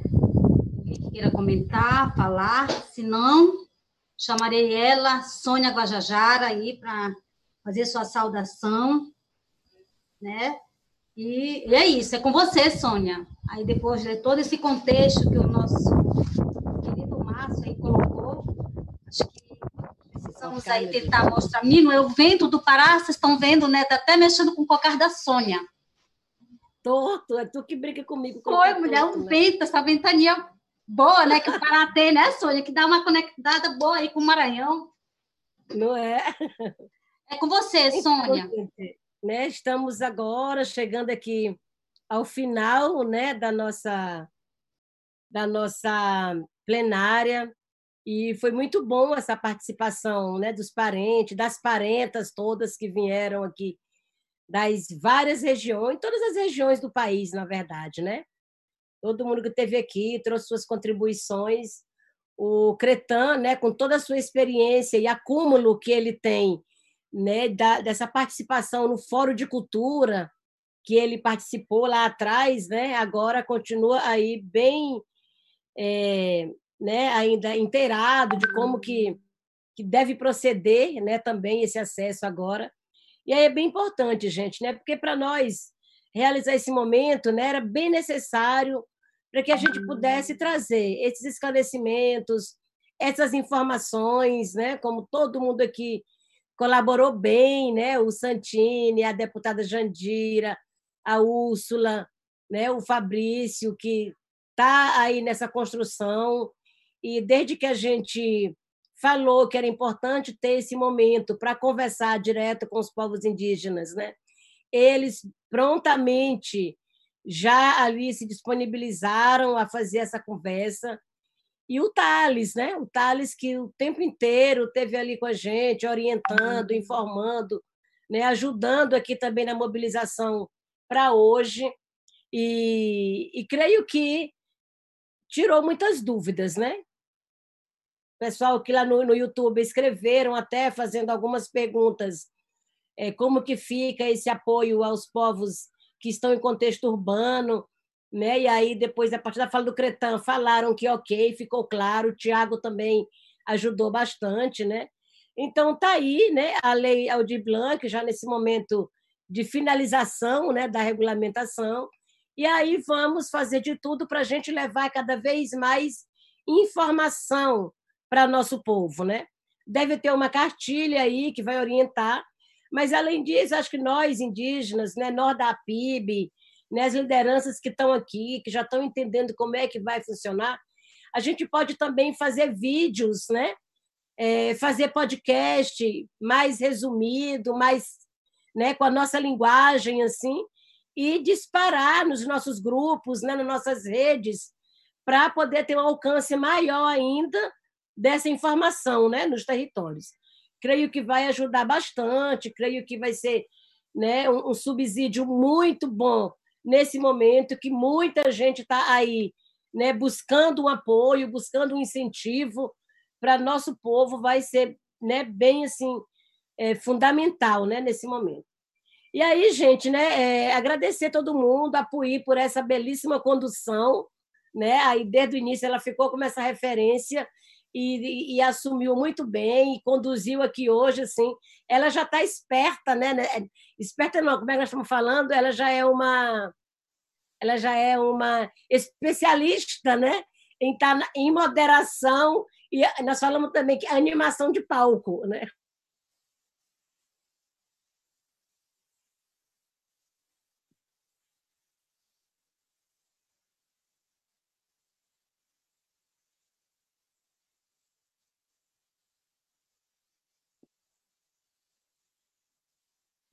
Pessoal, acho que a Sônia, não sei se a Sônia caiu aí, estava tava aqui, acho que ela travou, né? Vamos ver se ela se ela consegue voltar aqui. Seja como for, aproveitar, já que ela estava falando aqui, enquanto ela não volta, quero também parabenizar e elogiar aqui a condução da PUIR, dessa, desse diálogo, dessa noite de hoje, dizer que foi maravilhosa realmente. E dizer, PUIR, que você está convidada sempre que quiser a a vir aqui conduzir aqui os nossos diálogos nacionais, viu? Não precisa ser só o das culturas indígenas, não. Você é uma, uma ótima mediadora, uma ótima facilitadora aí de diálogos e nos ajudou muito aqui, é uma parceria ótima, tá? É, se a Sônia voltar, a gente a gente vai passar ainda para ela é, falar palavras finais, mas é em nome aqui da Escola de Políticas Culturais, do canal Emergência Cultural, a gente quer é, em primeiro lugar, agradecer muito a parceria aqui com a APIB, né, com a Articulação de Povos Indígenas do Brasil, todas as entidades né, que estão aqui é, representadas, dizer que é, nós somos companheiros de muitas lutas, de muitos anos, né, já é, vivemos processos aí conjuntos e muito importante estar aqui, assim como também essa ponte que foi feita aqui entre nós para esse encontro, para esses diálogos nacionais, nessa parceria com a mídia ninja, com o Fora do Eixo, que também é um importantíssimo aliado no Brasil né, da luta dos povos indígenas e que também conosco aqui está é, tá construindo é, é, essa parceria que permite a gente colocar no ar aqui esses diálogos nacionais, o canal Emergência Cultural, né? A gente está também criando aí, fortalecendo essas redes nossas autônomas aí de comunicação, isso é muito importante. É, os diálogos nacionais, a gente está sempre trazendo os segmentos da cultura para discutir o seu lugar também na lei, como eles podem ser vistos e podem ser reconhecidos pela lei. Eu acho que esse é um trabalho que a gente vai estar tá fazendo na, na, na semana que vem na próxima quinta-feira nós vamos receber é, artistas de rua para o diálogo nacional. É, a gente vai fazer também com o setor do audiovisual, porque é preciso que os segmentos entendam, compreendam, se, se vejam, se reconheçam né, na, na Lei Aldir Blanc. E esse diálogo aqui ele é fundamental, não só para entender é, qual é o lugar dos povos indígenas na Lei Aldir Blanc, mas para entender a própria Lei Aldir Blanc, né? Para entender que essa lei ela é uma lei que fala também desse sentido da cultura enquanto modo de vida, enquanto identidade, enquanto forma de viver, de se alimentar, da relação com a natureza, da relação com o meio ambiente. Então, nesse sentido, é muito importante. É, tanto Fabrício quanto a Úrsula falaram aí é, sobre essa importância né, de observatório, é, de comitês gestores, de comitês de acompanhamento da lei. Eu acho que, assim como é, os pontos de cultura se reuniram nessa quarta-feira, né, teve o Diálogos Nacionais, a Comissão Nacional dos Pontos de Cultura está ativa aí, e eles é, entenderam que é necessário que eles construam um grupo também para fazer esse acompanhamento é, da lei, para saber se de fato o recurso está chegando àqueles pontos que estão né, no Cadastro Nacional dos Pontos de Cultura. Eu acho que os povos indígenas, da mesma forma, né, precisam é, é lutar nos territórios, nos municípios, nos estados, mas precisa também ter esse acompanhamento nacional, precisa ter esse diagnóstico, para que a gente tenha a capacidade de, se algum lugar né, a lei não estiver sendo aplicada, não estiver conseguindo chegar nessas comunidades, a gente tenha meios de publicizar isso, de dar visibilidade a isso, de mostrar que é possível, de fazer a pressão necessária para que esse recurso chegue realmente aonde precisa chegar. Né? A gente quer agradecer muito a todas as lideranças que tiveram aqui, a Cíntia, a Célia, a Shirley, né? mulheres maravilhosas, líderes né, dos seus povos, líderes aí da, da cultura brasileira, ao Cretan, a todo mundo que caminhou durante tantos anos aí é, é, nesse processo também da afirmação das políticas culturais para os povos indígenas e que a gente vê aqui hoje o quanto que isso está vivo, está presente, está né, tá aqui é, é, com força para a gente poder construir essa é, aplicação da lei Aldir Blanc para que ela chegue aonde tem que chegar e que ela consiga o que está escrito no próprio texto da lei, que é o reconhecimento né, das aldeias indígenas e dos espaços dos povos indígenas, mesmo os espaços é, é, não aldeados, urbanos e tal, também como parte e como é, é, beneficiário aí da aplicação é, da lei Aldir Blanc. Então, a gente agradece aqui mais uma vez, em nome da Escola de Políticas Culturais, do canal Emergência Cultural. E eu passo aqui para a nossa animadora de palco aqui, é, como, disse a, como disse a Sônia Guajajara, eu passo aqui para a nossa querida Puitembé, para que ela possa é, fechar esse nosso encontro de hoje. Valeu, Alexandre, valeu a todos. Mas quem vai fechar isso aqui, essa tarde nossa, para a gente seguir esse final de semana com boas energias, com boa proteção, é a Cíntia. Mas antes de passar para a Cíntia, quero agradecer ao Thales, que foi fundamental de ajudar a gente da PIB, né, o movimento indígena, a construir esse momento com vocês. Vocês que são participantes dessa live maravilhosa, a secretária Úrsula do meu estado, muito obrigada pela sua participação, por estar sempre conosco, acompanhando de perto, né? A Chiquinha Apareci que entrou, que está ouvindo, Aqui, deixa eu buscar. Alexandre Santini, meu amigo, quanto tempo, muito bom reencontrar você. Fabrício Noronha, prazer conhecer você e agradecer também por se aproximar, estar fazendo essa gestão junto aos povos indígenas. Cíntia, Jocelino Tupiniquim, Márcio Caires, Tiago, a TV Ninja, Valdeci Tembé, meu cacique, só tenho a agradecer a todos que conseguiram entrar na live, participar, os nossos ouvintes. Acho que é isso. Esse momento foi um momento pensado pelo movimento indígena, construído com as organizações, para que a gente pudesse ouvir vocês, vocês puderam ouvir a gente e a gente tirar nossas dúvidas.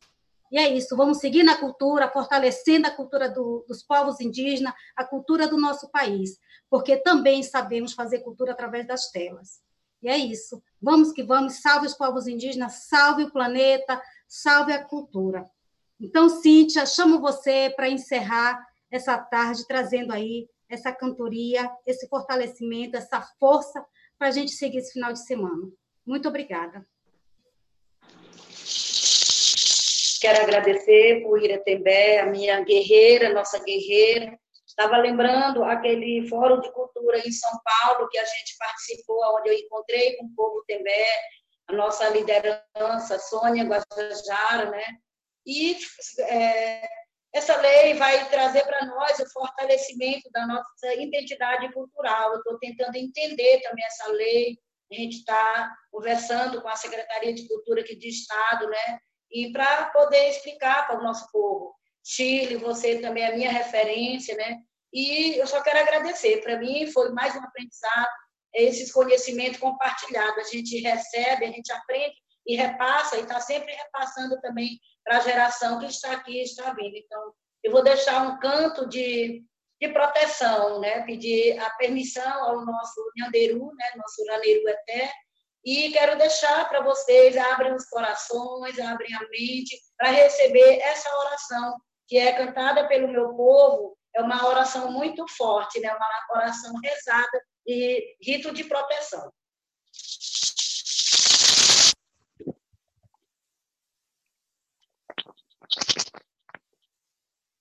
E pui roi rong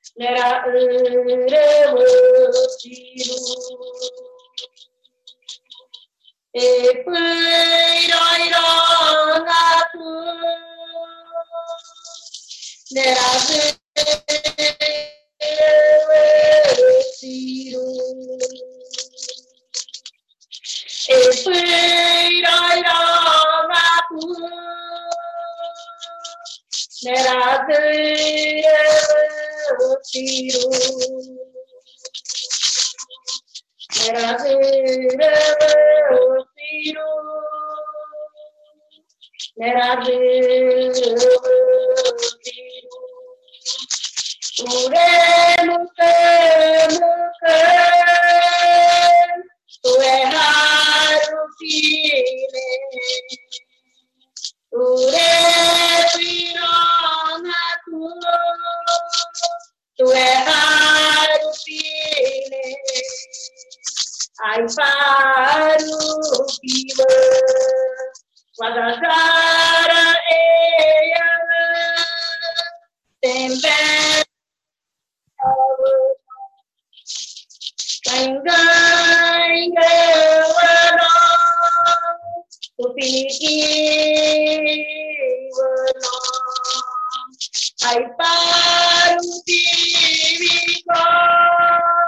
Hey Rama, Sankararu, Kayapomeno, Trikatika Via, Amongayuri, Esui Loyona Tulu, Amongere, Espui Doilona, Amongere, Paraíba, Uremere, Paro, Fue Puyorama, Punerabio, é Puyorama, Punerabio, não teve. Ure Puyorama, tudo errado, Puyorama, tu Sônia, Puyorama, tu Chile, Puyorama, tu Puira, Puyorama, tu Ipar, Viga, tu Eu Nama, Ure Nama, que Natal, Moi, como eu. Catua, muito obrigada, Puíra, por ter me convidado. Minha gratidão eterna. Obrigada, Cíntia. Muito obrigada aí pela essa, pela essa reza. Na verdade, é uma reza aí, a Cíntia trazendo, para que a gente recarrega nossas energias e proteja, né, Cíntia? Trazendo. Eu gostaria de passar a palavra para a Úrsula, né? Fabrício os demais aí quiserem se despedir. Só quero agradecer a Cíntia por essa energia da terra, do ar, das águas, da espiritualidade, da ancestralidade. Agradecer essa honra, Puir, por participar desse momento de tanto aprendizado. É, a escuta é uma das maiores lições dos nossos povos originários. A escuta das crianças, a escuta dos mais velhos, a escuta da terra, a escuta dos sonhos, né? a escuta da, dos encantos, a escuta do coração da gente, da intuição, de todas essas forças que são as forças da natureza que nos ensinam essa essa missão que nós temos nesse momento dessa passagem nossa aqui por esse planeta. E esse é um momento muito especial. Esse é um momento onde existe uma energia circulando, de um poder circulante, onde todas e todos nós temos uh, uma uma contribuição muito importante, não só no que nós estamos dizendo, na força da palavra, na responsabilidade com a força da palavra, mas na importância da escuta. Essa lei é fruto da escuta, a construção da operação dessa lei será fruto da escuta, e as manifestações e expressões que ganharão um oxigênio, que ganharão uma irrigação nesse território que está tão ressecado pelas faltas de política pública, ele também será irrigado não só pelos recursos, mas também pelo fortalecimento dessa teia que sai da terra, que vai para além da terra, que segue pelos rios e segue pelos ares. Então a gente acredita que a gente está numa semeadura muito bonita. E os povos tradicionais, os povos originários, também os povos quilombolas, também os povos ribeirinhos, também os povos extrativistas, as comunidades extrativistas, serão professoras e professores desse fazer cultural, desses saberes ancestrais, nesse momento em que a gente vai trazer os invisibilizados para esse nosso território de construção é, e fortalecimento de políticas públicas que já tiveram outro momento tão, tão forte e importante no Brasil e que viveram uma tentativa de soterramento mas a cultura está viva, mais viva do que nunca, mostrando que nada disso se perdeu, muito pelo contrário, essa retomada é uma retomada com ainda mais força, e tudo graças a essas construções que foram feitas. Então, gratidão por esse momento e continuamos nessa escuta, né, Puir? Aqui fazendo a escuta no estado do Pará, no Espírito Santo e outros estados que têm esse fortalecimento das nossas comunidades e lideranças indígenas para que a gente possa é, compartilhar Tu começaste é, falando muito do compartilhar também, né? essa foi uma palavra muito falada hoje, que a gente possa compartilhar com outros estados e outros municípios para que as experiências que estão mais consolidadas num espaço, num lugar, num território, possam ser compartilhadas em outros espaços e territórios. Gratidão por esse momento, minha irmã, uma honra para mim. Agradecer também, Pui. Obrigado o convite.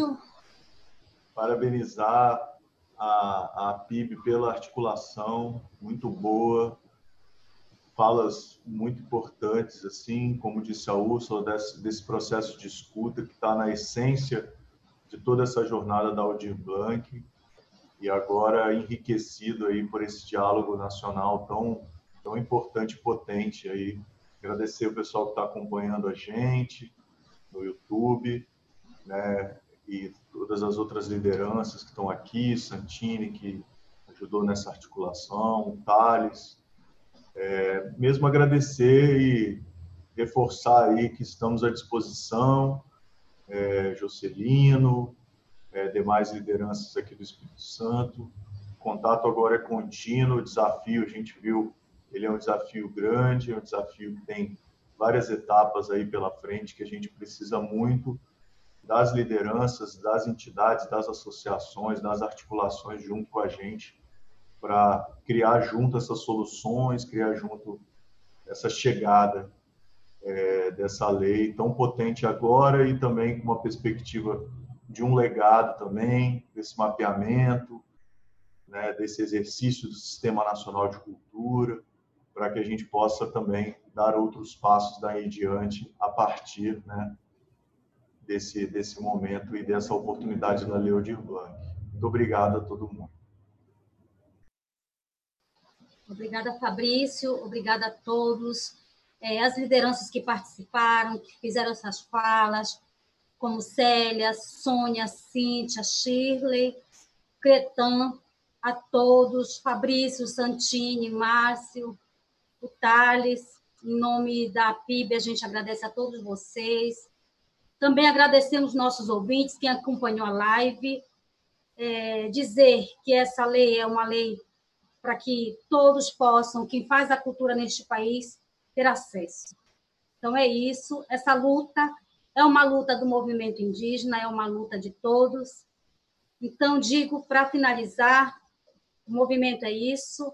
Né? A PIB segue junto, seguimos com as organizações das cinco regiões do país, né, aqui, quanto à Amazônia, estamos junto, juntamente com a COIAB, e dizer, para finalizar, essa luta é nossa, sangue indígena, nenhuma gota mais. Seguimos. Obrigada a todos.